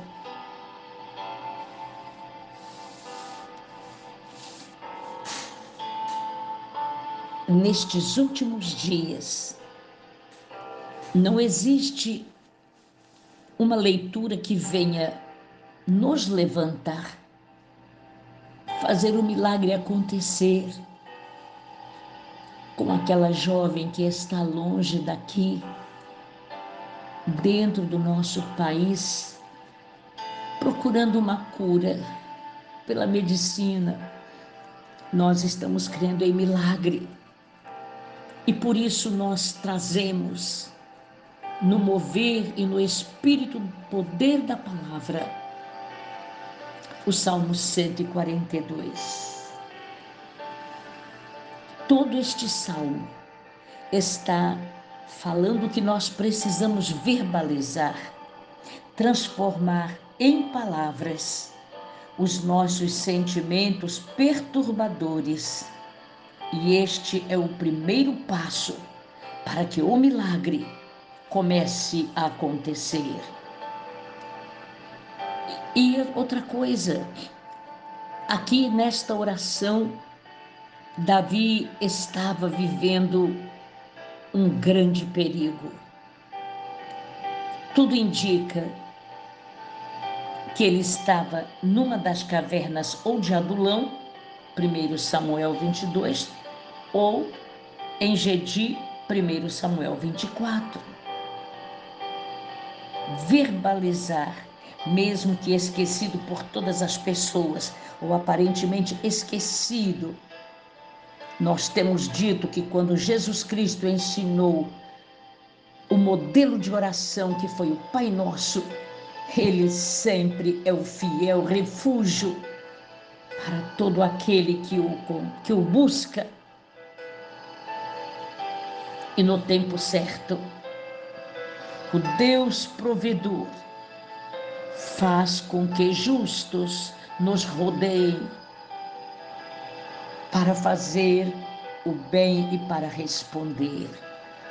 No versículo 5, na angústia, no maior desespero, ele grita: A ti clamo, Senhor. E confesso, tu és o meu refúgio, o meu quinhão na terra dos viventes. Quinhão é herança, terra dos viventes, enquanto eu viver, enquanto nós vivermos Gritemos: Tu és o nosso refúgio, és o nosso quinhão, és a nossa herança. Amados, e no versículo 7, para fechar, outro grito: derramo perante o Senhor a minha queixa, exponho a minha grande tribulação. Comece a verbalizar, transformar em palavras falar para Deus, se expor para Ele. Ele pode fazer, Ele está fazendo agora. Há um mover do Espírito Santo de Deus. Ele está chegando antes de você na situação difícil. Embora, quando ele grita no versículo 7, tira minha alma do cárcere, não signifique um cárcere literalmente falando, Provavelmente, ele estava se referindo de modo figurado às circunstâncias que o cercavam naquele momento.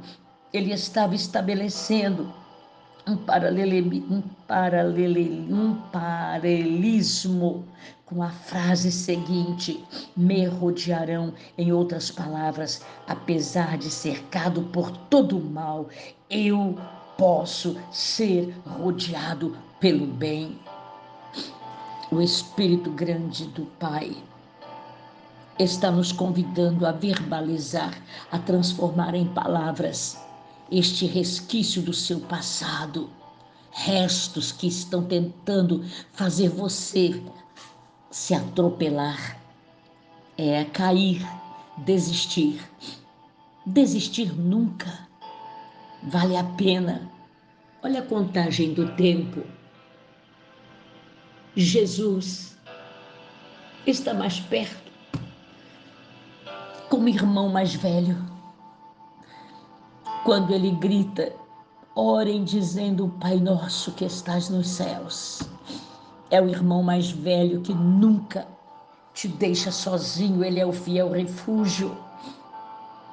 Ele é aquele que nós buscamos agora presença santa do Espírito Santo, de renovo de Deus, novo de Deus.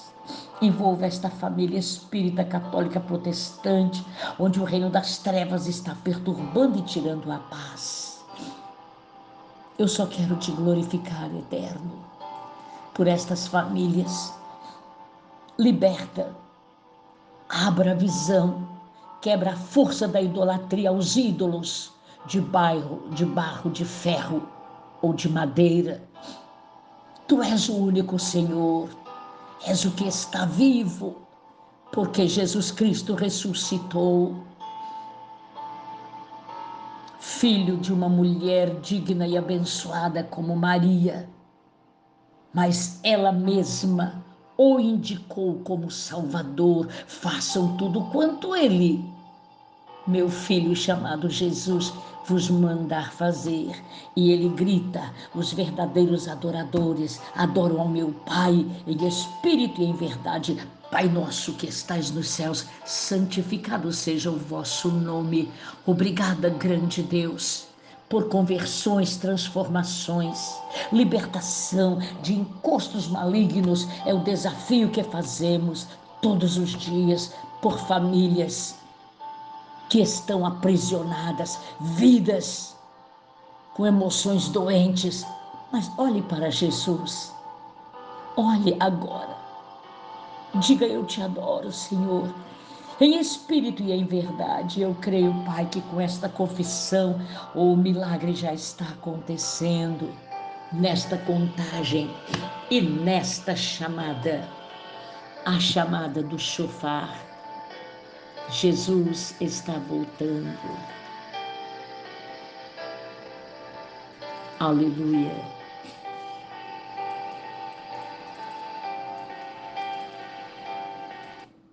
é o tempo da chamada.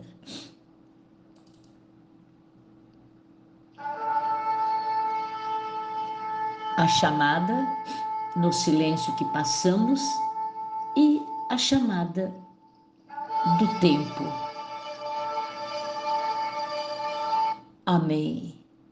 Toda glória e adoração ao poderoso, ao eterno, nesta contagem que continua todo o tempo de sua vida.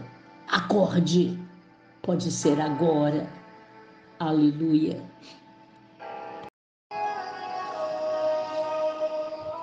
Família, boa noite, bom dia, boa tarde. Este louvor nesta trilha sonora nos chama a reconhecer o valor humano. Por isto, amados, glorificando o nome do Deus vivo, nós exaltamos ao Senhor da glória. E encontramos uma palavra no livro de Atos dos Apóstolos, o livro que fala da igreja primitiva E a nossa chamada hoje é para a unidade da raça humana, no capítulo 17, no versículo 26, quando São Paulo está na Grécia, pregando em Atenas, fazendo discurso, quando a cidade estava dominada por pecado da idolatria, quando o grande Deus já não era mais lembrado pelo povo. E ele diz: O Deus que fez o mundo e tudo o que nele existe, sendo ele Senhor do céu e da terra, não habita em santuários feitos por mãos humanas. Ele não é servido por mãos humanas, como se de alguma coisa precisasse, pois só Ele, o Senhor, é quem a todos dá vida. E o nosso primeiro homem recebeu em suas narinas o sopro do grande Senhor. De um só fez toda a raça humana para habitar sobre toda a face da terra, havendo fixado da sua habitação em tempos previamente estabelecidos os limites da sua habitação. A raça humana foi feita para buscar ao Deus vivo.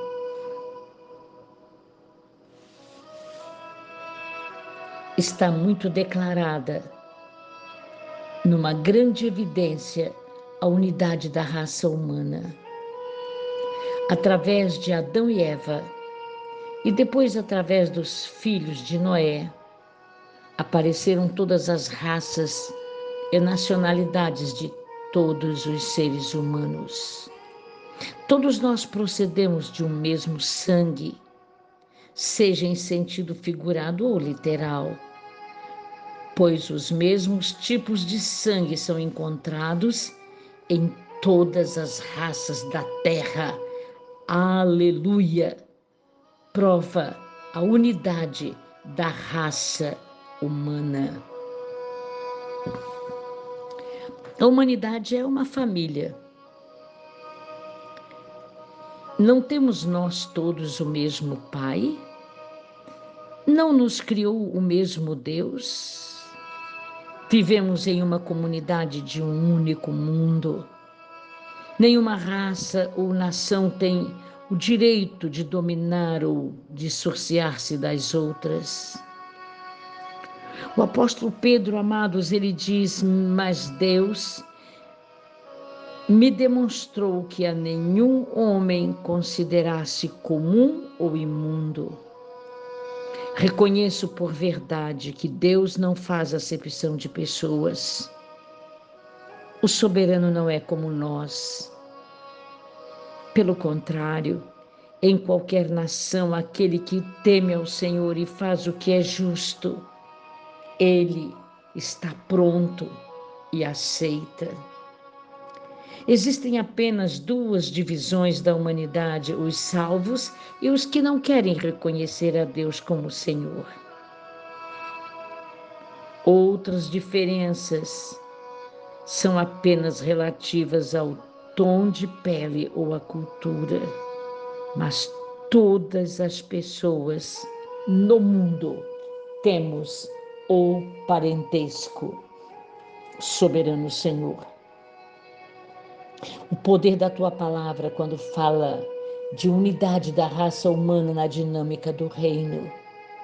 Pai amado, este versículo nos mostra de uma só, de um só fez toda a raça humana para habitar sobre toda a face da terra.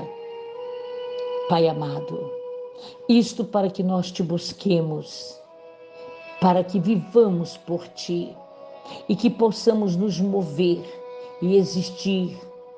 E como alguns dos nossos poetas têm dito, porque dele também somos geração. Sendo, pois, geração do grande Deus, é verdade, Senhor. Não devemos pensar que a divindade é semelhante ao ouro, à prata ou à pedra trabalhados pela arte e imaginação do homem. Não podemos pensar desta maneira. Ora, não levou Deus em conta os tempos da ignorância, agora, porém, notifica aos homens que todos, em toda parte, nos arrependamos. Soberano Senhor, é no poder desta palavra que nós paramos tomamos posse do sobrenatural. A tua santidade nos alcança para louvor e glória do teu próprio nome. Amém.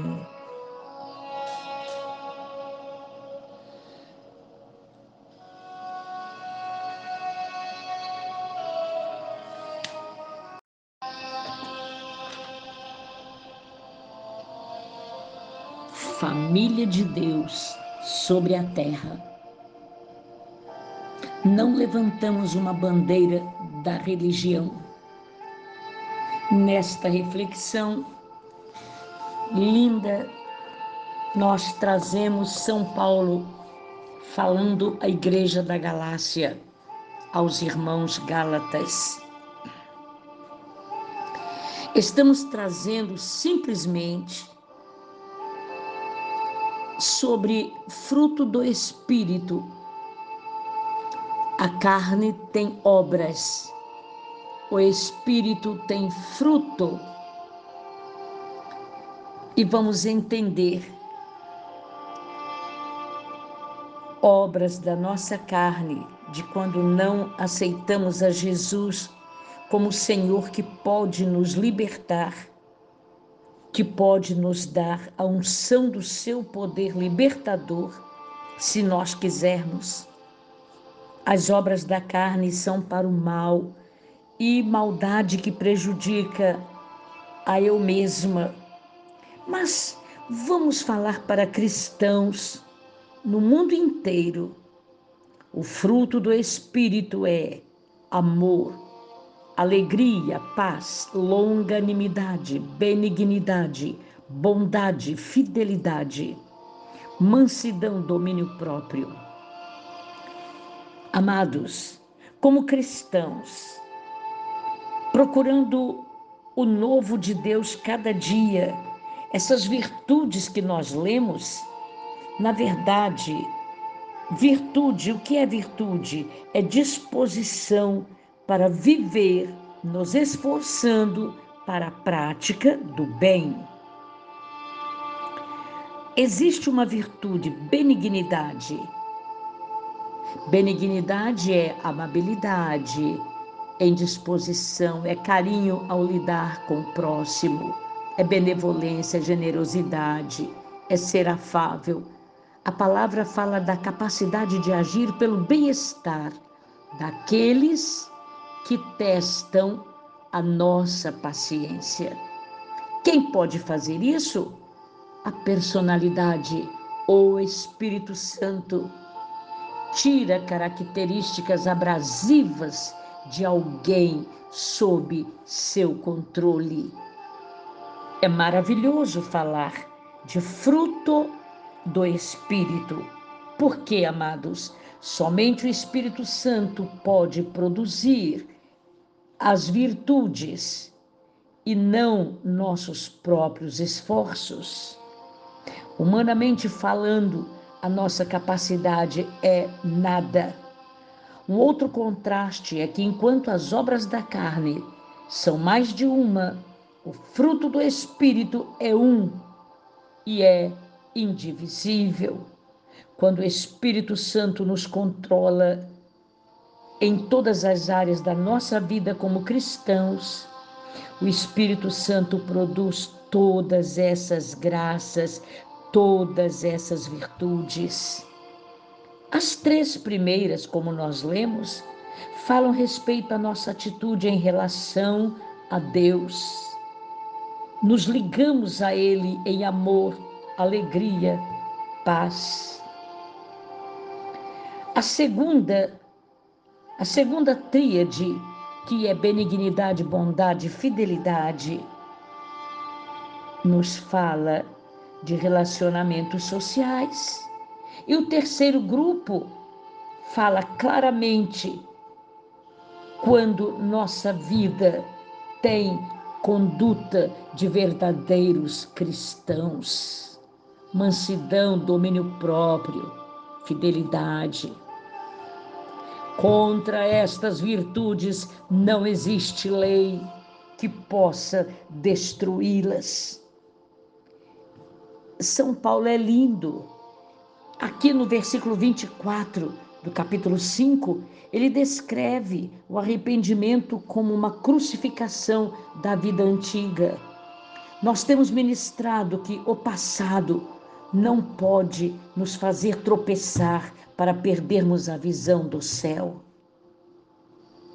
Finalmente, eu e você nos afastamos da vida antiga do passado o tempo verbal indica um ato decisivo que nós realizamos quando nós reconhecemos a Jesus Cristo como nosso Salvador.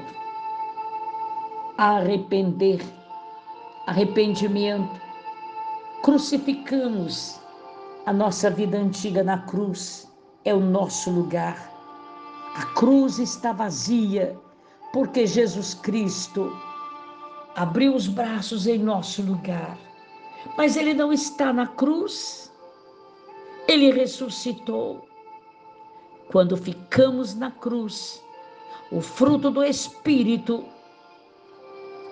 ele vence as obras da carne, a maldade do ser humano, a nossa maldade humana. É com muito aleluia, é com muito glória a Deus que precisamos buscar fruto do Espírito.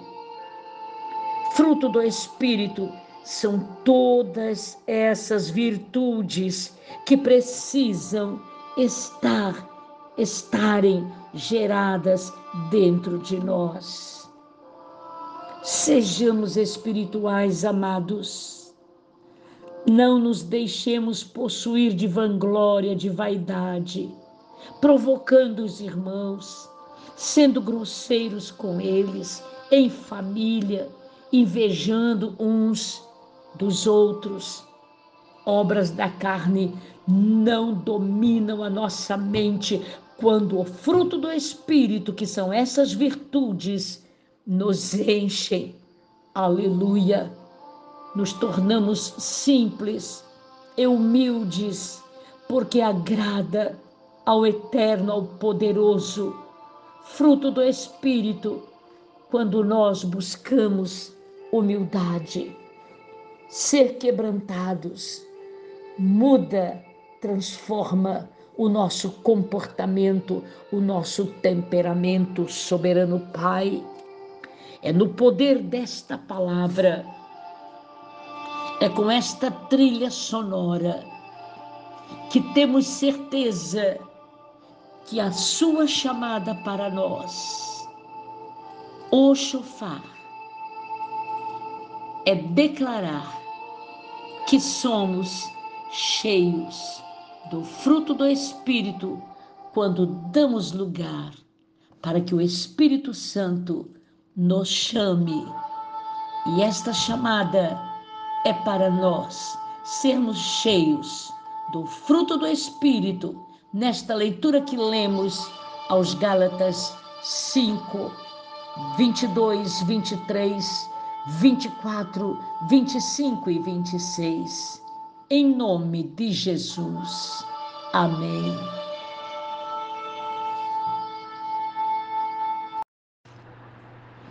Boa noite, bom dia, boa tarde. Este é o som da Igreja de Cristo. Este é o som que a noiva aguarda, ou chofar em hebraico, trombeta em português. Nós estamos aguardando este toque. Chegará o momento que ele estará presente e nós entenderemos o seu chamado. Nós responderemos ao chamado da trombeta. Mas a trilha sonora, neste período de espera, é o que nos leva a uma reflexão falando de confissão de fé. Quando ministrávamos o jovem rico, Jesus declarando que o homem não pode se prender às riquezas. Administrar bem é um direito que nós temos, mas não permitir que a riqueza nos domine a ponto de perdermos a visão celestial. Por isto, na confissão de fé, dentro da dinâmica do reino, que é o estudo do movimento no mover do mundo espiritual, nós precisamos, com Jesus, viver uma confissão de fé. Recebemos dos próprios lábios de Jesus uma instrução muito prática e direta a respeito de exercer a fé. São três aspectos. É para ser a fé em Deus. A fé que fala, primeiramente, é uma fé que busca. A onipotência do nosso Deus é fonte e fundamento de nossa fé e a existência dele. Amados, a fé flui apenas para Ele por causa da fidelidade que flui dele. A fidelidade não é nossa primeiro, vem do Senhor. Ele é fiel desde a criação. A fé não é um truque que se realiza com nossos lábios. É uma expressão falada que vem da convicção de cada um de nós. A confissão de fé é uma fórmula para conseguirmos as coisas de Deus. Por isso, nós trabalhamos a confissão de fé. A fé em nossa vida deve ser falada, portanto, torna-se ativa, eficaz na direção de resultados específicos. É ensinada pelo próprio Senhor Jesus. As palavras de Jesus, ele declara: tudo o que pedirdes. Aplicam esse princípio a todos os aspectos de nossa vida. As únicas restrições, amados, são que nossa fé seja em Deus, nosso Pai vivo, e em conformidade com Sua vontade e palavra, para que nós creiamos, sem dúvida, dentro de nós. Portanto, quando falamos ao monte, não é um exercício vão ou uma superstição ou uma indulgência na mente humanista e científica, não amados, pelo contrário, é uma libertação de criativa palavra, de promessa do grande Deus. Confissão de fé, libertação de criativa palavra, de promessa de Deus. Senhor, é assim que nós precisamos viver. Fé como semente para que alcancemos todos os propósitos no mundo espiritual. A certeza de que Jesus Cristo vive e nós precisamos confessar, com certeza, a fé que garante a nossa vitória. Para sempre, ó Pai, nós glorificamos o teu nome para que esta palavra se cumpra em cada um de nós, para que tenhamos certeza de que a fé como semente é a chave para recebermos. A crença pode tornar formas opostas. Pode ser fé ou dúvida. Quando se acredita que Deus existe, que Ele ama e quer atender suas necessidades, então nós já estamos criando fé dentro de nós. A dúvida também é real da mesma forma. O reverso da fé, a dúvida, lhe diz que Deus não existe e que ele não se dedica nem se preocupa com suas necessidades. A dúvida abre espaço para o medo, que traz tormento. Medo tira a paz. O medo, na verdade, nos impede de receber as coisas que Deus deseja nos dar. Detenhamos essa verdade. Acreditemos com fé e recebamos. A vida inteira nós temos ouvido, esperemos o milagre. A espera abre nossa vida a Deus e nos coloca em posição de receber salvação, vida eterna, alegria, saúde, suporte financeiro ou paz de espírito. Tudo que nós ansiamos e muito mais do que tudo isso. A lição positiva a ser aprendida, amados. Quando a figueira foi amaldiçoada, é o poder da oração com fé. Um monte simboliza obstáculo, impedimento ou um problema intransponível. Com que nós conseguiremos vencer e fazer com que o monte seja derrubado? Fé é a chave que libera todo o recurso do céu para que a nossa situação seja resolvida. Por isso, garante o Senhor tudo quanto em oração pedirdes, crede que recebestes, e será assim convosco. Foi a, a mensagem que recebemos hoje. Os homens que estavam leprosos, eles foram ao encontro do sacerdote crendo, e na proporção que caminhavam, iam no caminho do milagre, a cura ia acontecendo um voltou adorando, gritando, glorificando pelas ruas: Eu recebo, porque ele confessou a sua fé, ele exercitou a sua fé. Os outros não voltaram para agradecer, mas a Bíblia garante para nós que todos receberam a cura.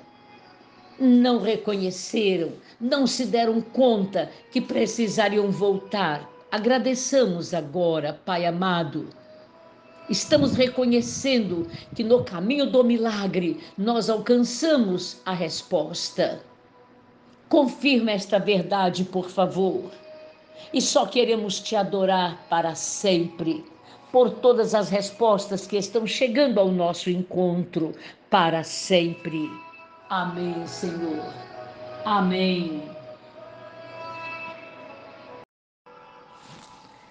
Família de Deus sobre a terra.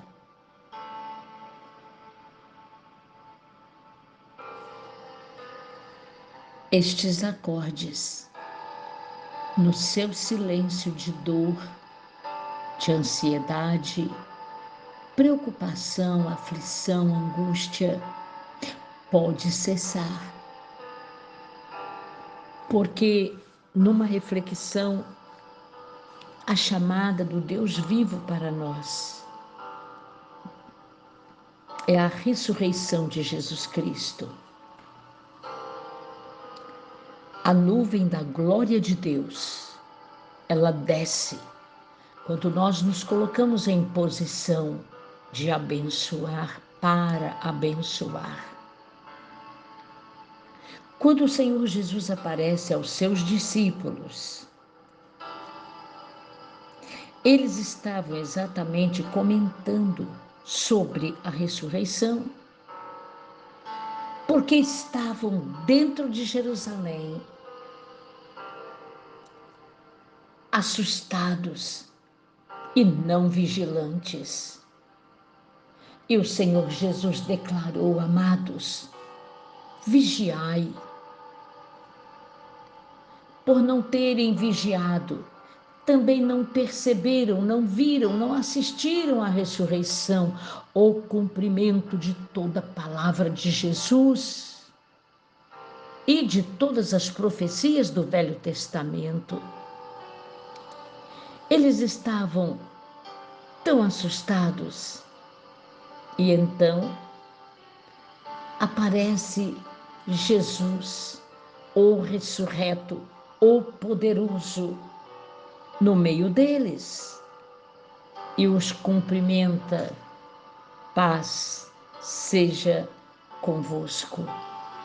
Agora aconteceu temor muito grande, surpresos com certeza acreditavam estar vendo um espírito. Jesus lhes pergunta quando percebe. Ele é o que conhece o nosso interior. Ele é onipresente, onipotente, a onisciência de nos conhecer quando estamos extremamente perturbados, aflitos ansiosos, desesperançados. O Espírito do grande Deus sonda a cada um de nós e agora é Jesus Cristo ressurreto, vivo, poderoso, perguntando: por que estáis perturbados? Por que dúvidas em vocês? E Jesus mostra mãos e pés a incredulidade não pode perseverar. Cravos de madeira rasgam seu pulso. Cravos em madeira rasgam seus pés. Onde essa conjuntura de nervos, de músculos seguram o prego, seguram a cruz. E Jesus fica com eles pelos 40 dias, declarando, ratificando, confirmando o reino dos céus, o reino de Deus. E Jesus Cristo está confirmando para nos comissionar, para irmos neste evangelismo, nesta oportunidade na dinâmica do reino, acompanhados da compaixão de Cristo. A ênfase de São Lucas na grande comissão, amados, é consoante com seu tema. Cristo, o Filho do Homem, mostrando a humanidade e a divindade de Jesus numa harmonia perfeita. Isso só São Lucas, como médico, consegue fazer. A beleza e a singularidade do caráter de Jesus, tanto divino quanto humano, são reveladas quando esse ser divino leva o ser humano pecador a um Deus santo, santo e poderoso. Em perfeita santidade de vida, é Jesus Cristo, refletindo compaixão pela humanidade, uma humanidade manchada pelo pecado e pelo sofrimento. Pessoas com o coração partido, doentes, maltratadas, consternadas, com enfermidades psicossomáticas. Nosso cumprimento da grande comissão, amados, exige um alcance mais universal ao ministrar compaixão e preocupação humana. O estilo de Jesus, sensível e tangível, é um apelo para que nós, como seguidores, respondamos rapidamente à ordem de Jesus e para que nós possamos responder com a compaixão dele. Nenhuma fronteira geográfica, nenhuma barreira de pecado, de miséria, nenhum interesse partidário, político, étnico ou econômico jamais vamos restringir o nosso alcance ou a nossa condição de intimidade com o grande Deus através de Jesus Cristo, autor e consumador da nossa fé. Grande Senhor, antes da ascensão, tu estavas 40 dias com os teus filhos, ratificando a verdade que tu ensinastes, dizendo para eles: toda a escritura que lhes ensinei, ela é verdadeira. Agora, Jesus Cristo, antes de ser assunto ao céu, ele está conclamando, apelando para que os seus se convertam sem medo, sem incredulidade, para que a miséria, a aflição, o pecado acabe Há poder no nome de Jesus, ó grande Deus. Quando lemos estes versículos do capítulo que São Lucas nos revela, no capítulo 24, os homens de Emaús, assustados, desapercebidos, agora correm para declarar para os seus discípulos que Jesus havia ressuscitado. Eles entenderam ainda em tempo, porque conseguiram perder o medo, a dúvida, a incredulidade e voltar para Jerusalém, dizer para todos: Ele ressuscitou, Pai amado. Esta verdade que nós precisamos ter certeza dela. Ele está vivo, Jesus é poderoso e é libertador. Por isto, esta chamada fica para nós. Ele vive ele é o Senhor que, antes de ser assunto aos céus, nos chama para crer verdadeiramente em seu grande poder e em sua total glória. Aleluia! Porque o Senhor é bom e a sua misericórdia dura para sempre. Por isso ele nos chama para que perseveremos na fé. Amém.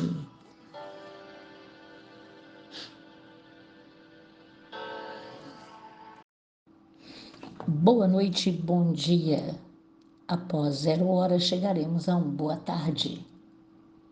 Calma, tudo bem, um bom relacionamento em família ou muitas dificuldades se tornam naturais entre nós seres humanos. Olha, chegando.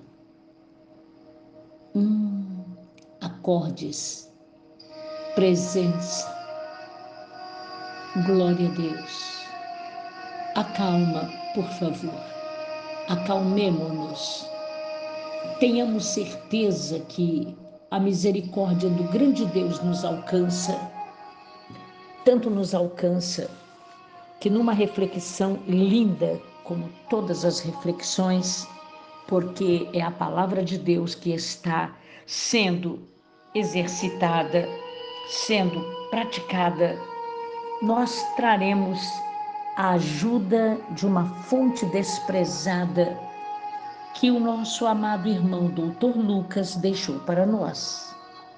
É ele que escreve dizendo: enquanto o doutor da lei está usando de subterfúgios a respeito de uma definição, Jesus ensina que o amor não é assunto de discussão teórica.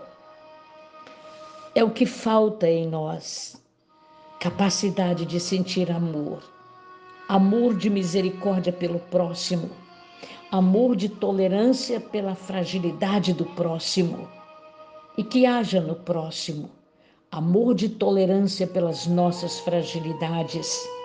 E aqui Jesus está ensinando, nos fala Dr. Lucas, que nós precisamos de uma demonstração prática, na verdade, por 24 horas, e isso nós não temos. Os que são fanáticos profissionais, conforme exemplificados pelo sacerdote, pelo levita, eles conseguiriam discutir sobre a questão com grande habilidade, porque na verdade viver na teoria é que em algumas situações nós vivemos e erramos? Jesus Cristo está ensinando, sacerdote levita, o religioso fanático, mas aqui Jesus está dizendo: o samaritano, entretanto, apesar de desprezado como homem de raça mestiça e de religião considerada profana, ele está sendo elogiado, porque ele não vive de teoria, ele vive de prática. Glorificado é o nome do Deus vivo. Qual destes três te parece ter sido o próximo do homem que caiu nas mãos dos salteadores? Está muito clara a questão. É visível. Não é quem parece o próximo, sim quem provou ser o próximo. O amor não considera o valor de seu objeto, simplesmente responde à necessidade humana. Amados, o intérprete da lei, aquele que usou de misericórdia para com o o homem que estava à beira da estrada. Ele foi socorrido não pelo levita nem pelo sacerdote. E então está muito claro, vamos proceder da mesma maneira. Glorificamos o nome do Deus vivo. O doutor da lei, ele dá o resumo rabínico da lei do Antigo Testamento no 10, 27. Amarás ao Senhor, teu Deus, de todo o teu coração, de toda a tua alma, de todas as tuas forças e de todo o teu entendimento. Sentir este amor é um esforço que nós precisamos fazer também, porque não amamos o Senhor como realmente Ele é nós sempre estamos procurando dar a Deus um amor de interesse, mas o samaritano, independente de ser tão discriminado em sua época, ele simplesmente, como fonte desprezada, foi ele que fez o socorro àquele homem que estava à beira do caminho. Quando Jesus ministrou à mulher de Samaria e ao povo da Samaria, aqui A fonte de ajuda não foi um parente ou cidadão de Israel, mas um samaritano desprezado. Somos lembrados de que uma das maiores tragédias de preconceito é que pode separar a nós de nosso próximo. A compaixão do samaritano foi bem mais recomendável naquela pessoa que ele assistiu e que, em circunstâncias normais, provavelmente nem sequer teria falado. Cristo veio para desistir de todo preconceito que não pode continuar existindo Vamos desistir de ser preconceituosos e aceitar ser libertos de preconceitos e discriminações. Soberano Senhor, venha sobre nós a tua misericórdia, como veio sobre o samaritano, para socorrer aquele homem que caiu em mãos de salteadores e ficou maltratado à beira da estrada. Tenha misericórdia, Senhor. A nossa fragilidade humana nos faz perder muitos valores de amor. Tenha misericórdia de nós, por favor. Faça-nos mais práticos e não teóricos. A teoria leva-nos a lugar nenhum, mas a prática nos traz a salvação com mais firmeza. Para sempre, ó grande Deus, nós clamamos e cremos na tua misericórdia de nos socorrer. Para sempre. Amém.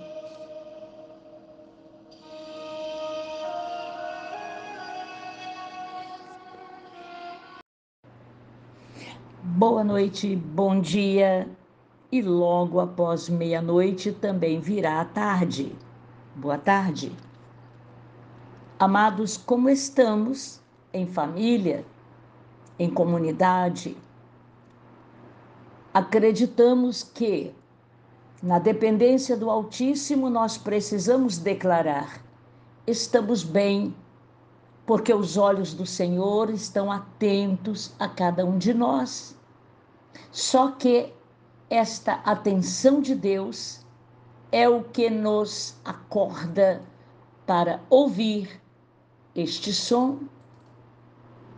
Som da igreja, som da noiva.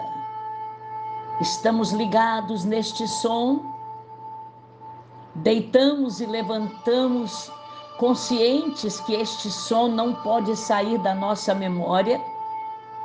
A qualquer momento pode soar. Enquanto isto, nós nos mantemos num constante ouvir de louvor, de músicas agradáveis a Deus e que nos agradam. Na dinâmica do reino, amados, estamos sempre voltando a um assunto vital. Vital, vida, Sim, buscando a Deus e louvando ao Senhor. A nossa reflexão hoje, no Salmo 63, Davi estava no deserto e ele diz: Ó oh Deus, tu és o meu Deus forte. Eu te busco ansiosamente, a minha alma tem sede de ti. Meu corpo te almeja como terra árida, exausta, sem água. Ele fala de sede, ele fala de ansiedade, ele fala de exaustão. Davi fala de terra árida. Amados, cultivemos uma consciente racional fome e sede por Deus. Antecipemos uma verdade. Isto resultará em que nós tenhamos necessidade de ficar mais tempo com Deus. Louvemos a Ele em momentos sozinhos com Ele. Não podemos desprezar a exaltação, o aplauso sincero, direcionado unicamente ao Pai. Amados, no versículo 3, desculpem, diz assim: Porque a tua graça é melhor do que a vida. E ele confessa neste deserto: Os meus lábios te louvam. Onze vezes acontece esse verbo no Antigo Testamento. E por oito vezes tem relação com a fala de palavras de louvor. As outras referências ou falam sobre acalmar um mar tumultuoso, ou sobre apaziguar coisas dentro do coração de alguém, dentro de nós, não é? Quando estamos exaustos, ansiosos, precisamos partir para o louvor. Parece haver uma conexão entre louvar com palavras e tranquilizar com palavras. Isso testifica, amados, por qualquer pessoa que esteja magoada, que recebe palavras de honra. Para sempre nós precisamos buscar ao Eterno. E confirmamos uma verdade que a Bíblia nos garante, não somos nós que garantimos. Assim cumpre-me bem dizer-te enquanto eu viver. Em teu nome, ó Senhor, eu levanto as mãos. Como de banha e de gordura farta-se a minha alma, e com júbilo nos lábios, a minha boca te louva. Amados, o louvar libera bênçãos e provoca satisfação.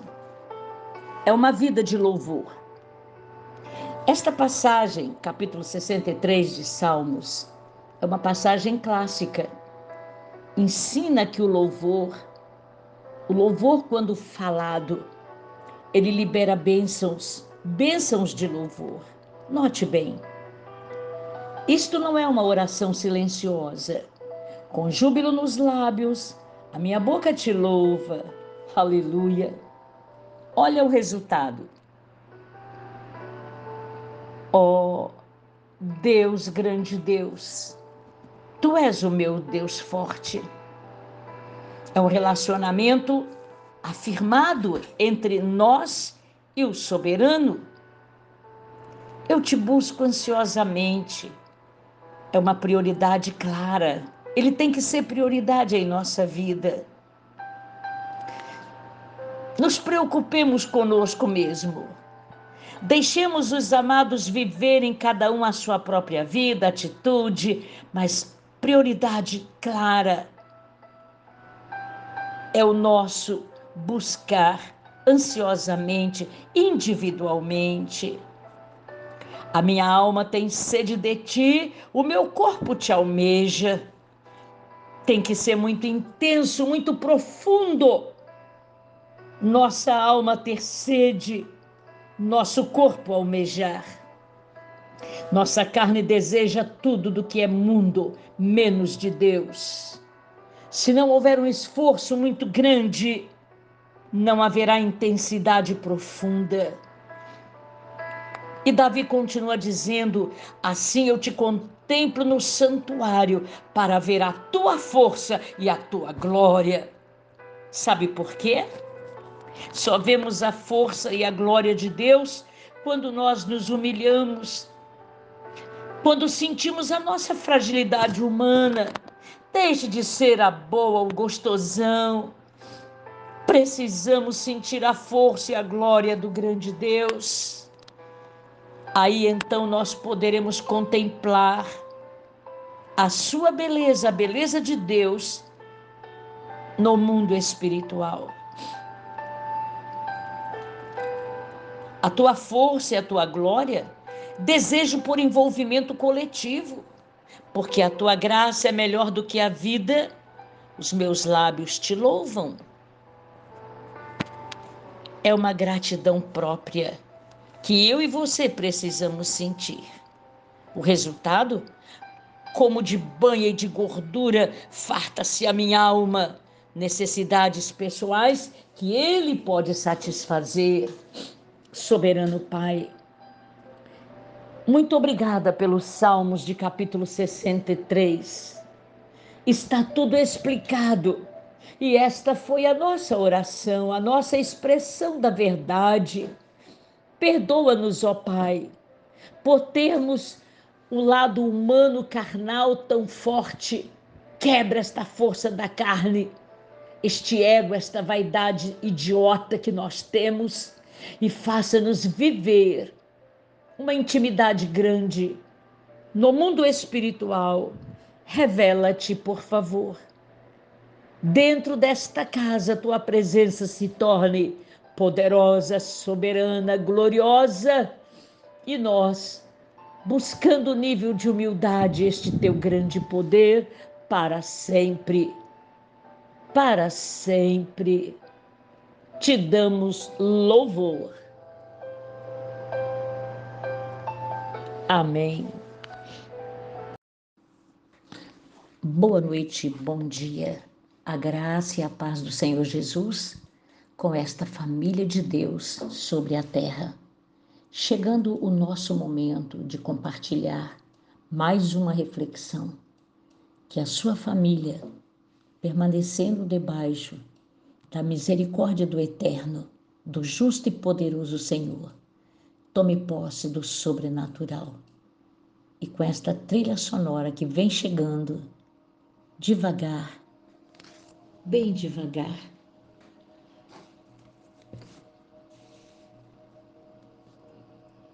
nos leva a uma reflexão onde Jesus, após a sua ressurreição, está falando as palavras que eu vos falei quando estava convosco. Importava que se cumprisse tudo que de mim está escrito na lei de Moisés, nos profetas e nos salmos.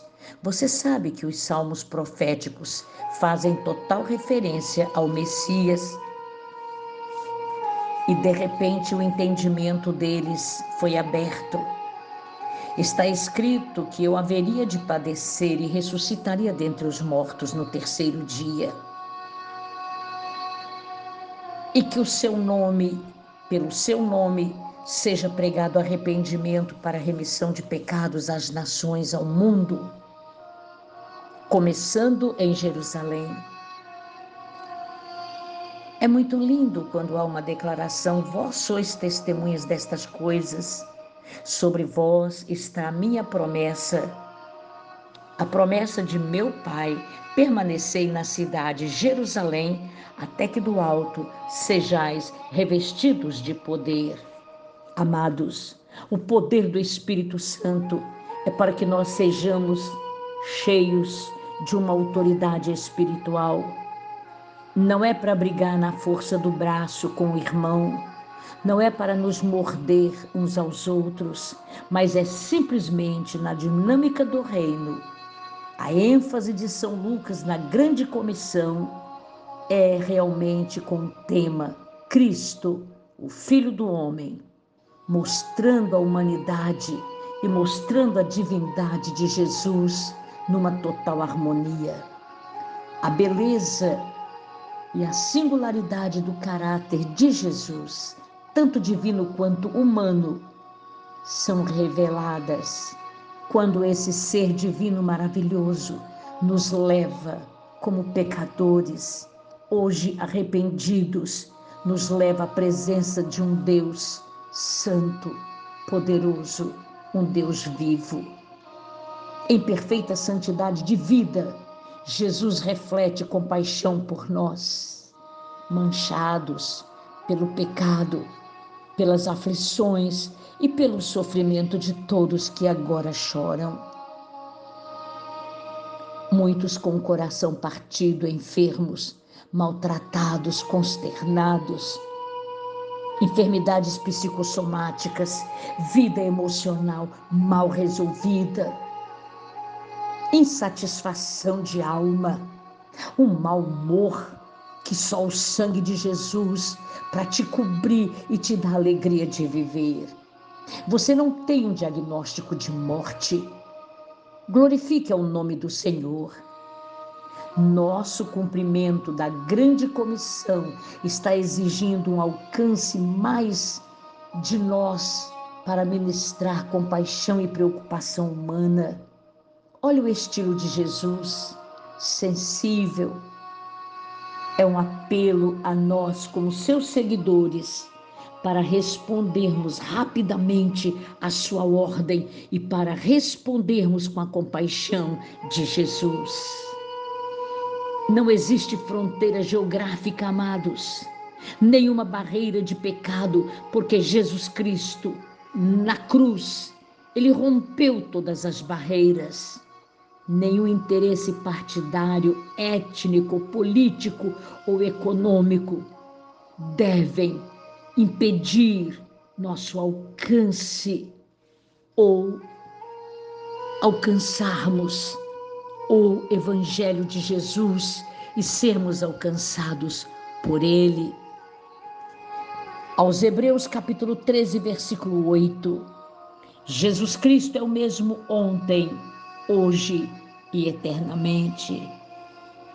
Ele nos comissiona a sentir o amor da misericórdia, da compaixão, fruto do Espírito, amor, com todas as virtudes que nos levam ao arrependimento, a uma transformação quando nós queremos.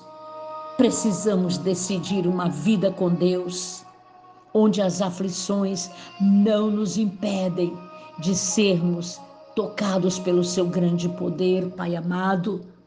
Tu estás contemplando os doentes, os que há muitos dias estão dentro de um hospital. Senhor, põe a tua misericórdia a ti nós damos toda a glória. Te agradecemos pelos que estão recuperados, os curados.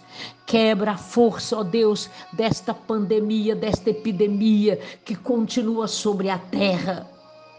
Tenha misericórdia, ó Deus, daqueles que estão perdendo entes queridos diante das catástrofes, diante das adversidades da natureza. O homem tem destruído o que era para ser preservado, mas a tua misericórdia ela não acaba. Consola, ó grande Pai, porque adoramos por tudo que tu és, o Senhor para sempre. Alcança esta família, protege este casal, quebra a força da carne e a força das obras das trevas pelo poderoso nome de Jesus, o que vive, o que reina para sempre. Para sempre. Amém.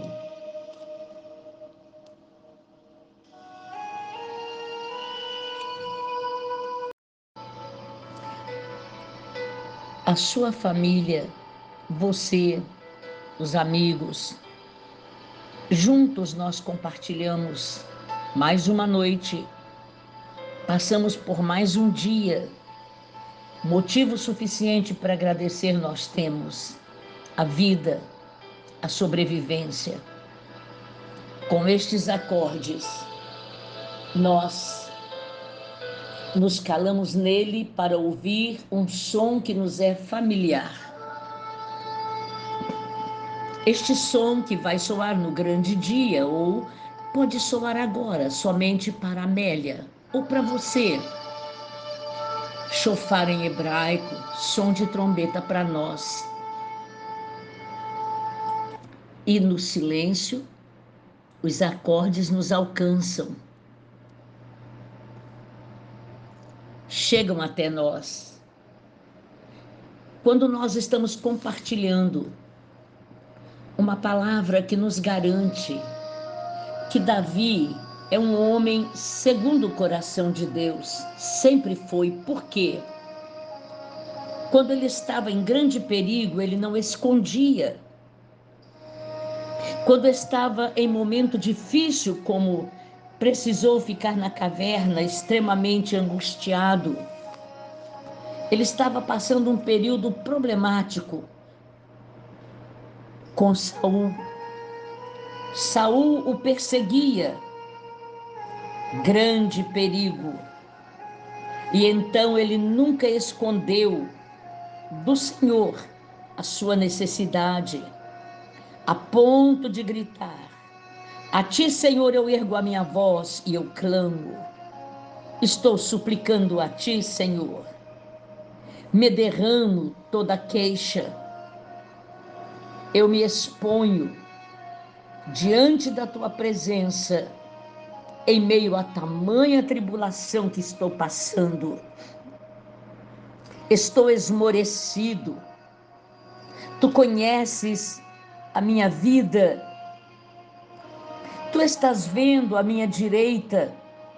É como se não encontrasse quem me reconhecesse. Não encontro lugar onde eu possa me refugiar. Ninguém que por mim se interesse. Mas a ti eu clamo, Senhor, porque tu és o meu refúgio. Aleluia. És o meu quinhão, és o que eu tenho na terra dos viventes. E ele continua clamando, angustiado: Sinto-me aprisionado. Por favor, tira minha alma do cárcere. Ele sentia necessidade de se expor diante do Deus vivo, porque quando nos expomos diante do soberano, ele é o que tudo pode fazer. Ele é o que tudo pode recuperar para nós. É preciso que clamemos. Clama a mim, diz o Senhor, e eu responderei. Pai amado, nós glorificamos o teu nome na simplicidade do clamor de Davi. Quando ele estava na caverna, estava profundamente deprimido, havia nele uma angústia sem limite. Quando ele diz: Eu me derramo em queixa, em tribulação. Pai amado, só tenho a Ti para me responder. Por isto, amados irmãos, quando ele fala de caverna, tudo indica que estava na caverna de Adulão, no primeiro Samuel, no capítulo 22. Ele verbaliza os seus sentimentos que perturbadores. É o primeiro passo para nós nos recuperarmos, amados. Ainda que todos tenham nos esquecido ou estejamos aparentemente esquecidos, mas o Senhor permanece como nosso fiel refúgio para nós que o buscamos. E no tempo certo, o Senhor faz provisão para que os justos nos rodeiem. Tu és herança enquanto eu estou vivendo. Davi provavelmente estava se referindo às circunstâncias que o cercavam de tão difíceis que estavam, as circunstâncias difíceis. Em outras palavras, apesar de cercado por todo o mal, eu quero, Senhor, ser rodeado pelo bem. Soberano Pai, Todo esse clamor de Davi é exemplo para nós. Tu estás contemplando cada família tem seu lamento, sua queixa, sua dor, sua preocupação, seu deserto. Muito obrigada, Deus poderoso. Nós te agradecemos, porque a cada dia precisamos te dar louvor e gratidão a cada dia tua palavra se torna verdade em nossa vida. Para sempre nós te glorificamos. Muito obrigada. E com todas as famílias que conhecem esta oração, como Jesus nos ensinou e deixou de modelo, nós oramos dizendo: Pai nosso que estais nos céus, santificado seja o vosso nome. Venha a nós o vosso reino. Seja feita a vossa vontade, assim na terra como nos céus. O pão nosso de cada dia dai-nos hoje. Perdoai as nossas ofensas, assim como perdoamos aqueles que nos têm ofendido.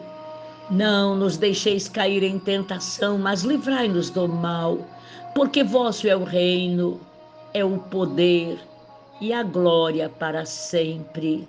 Amém, Senhor.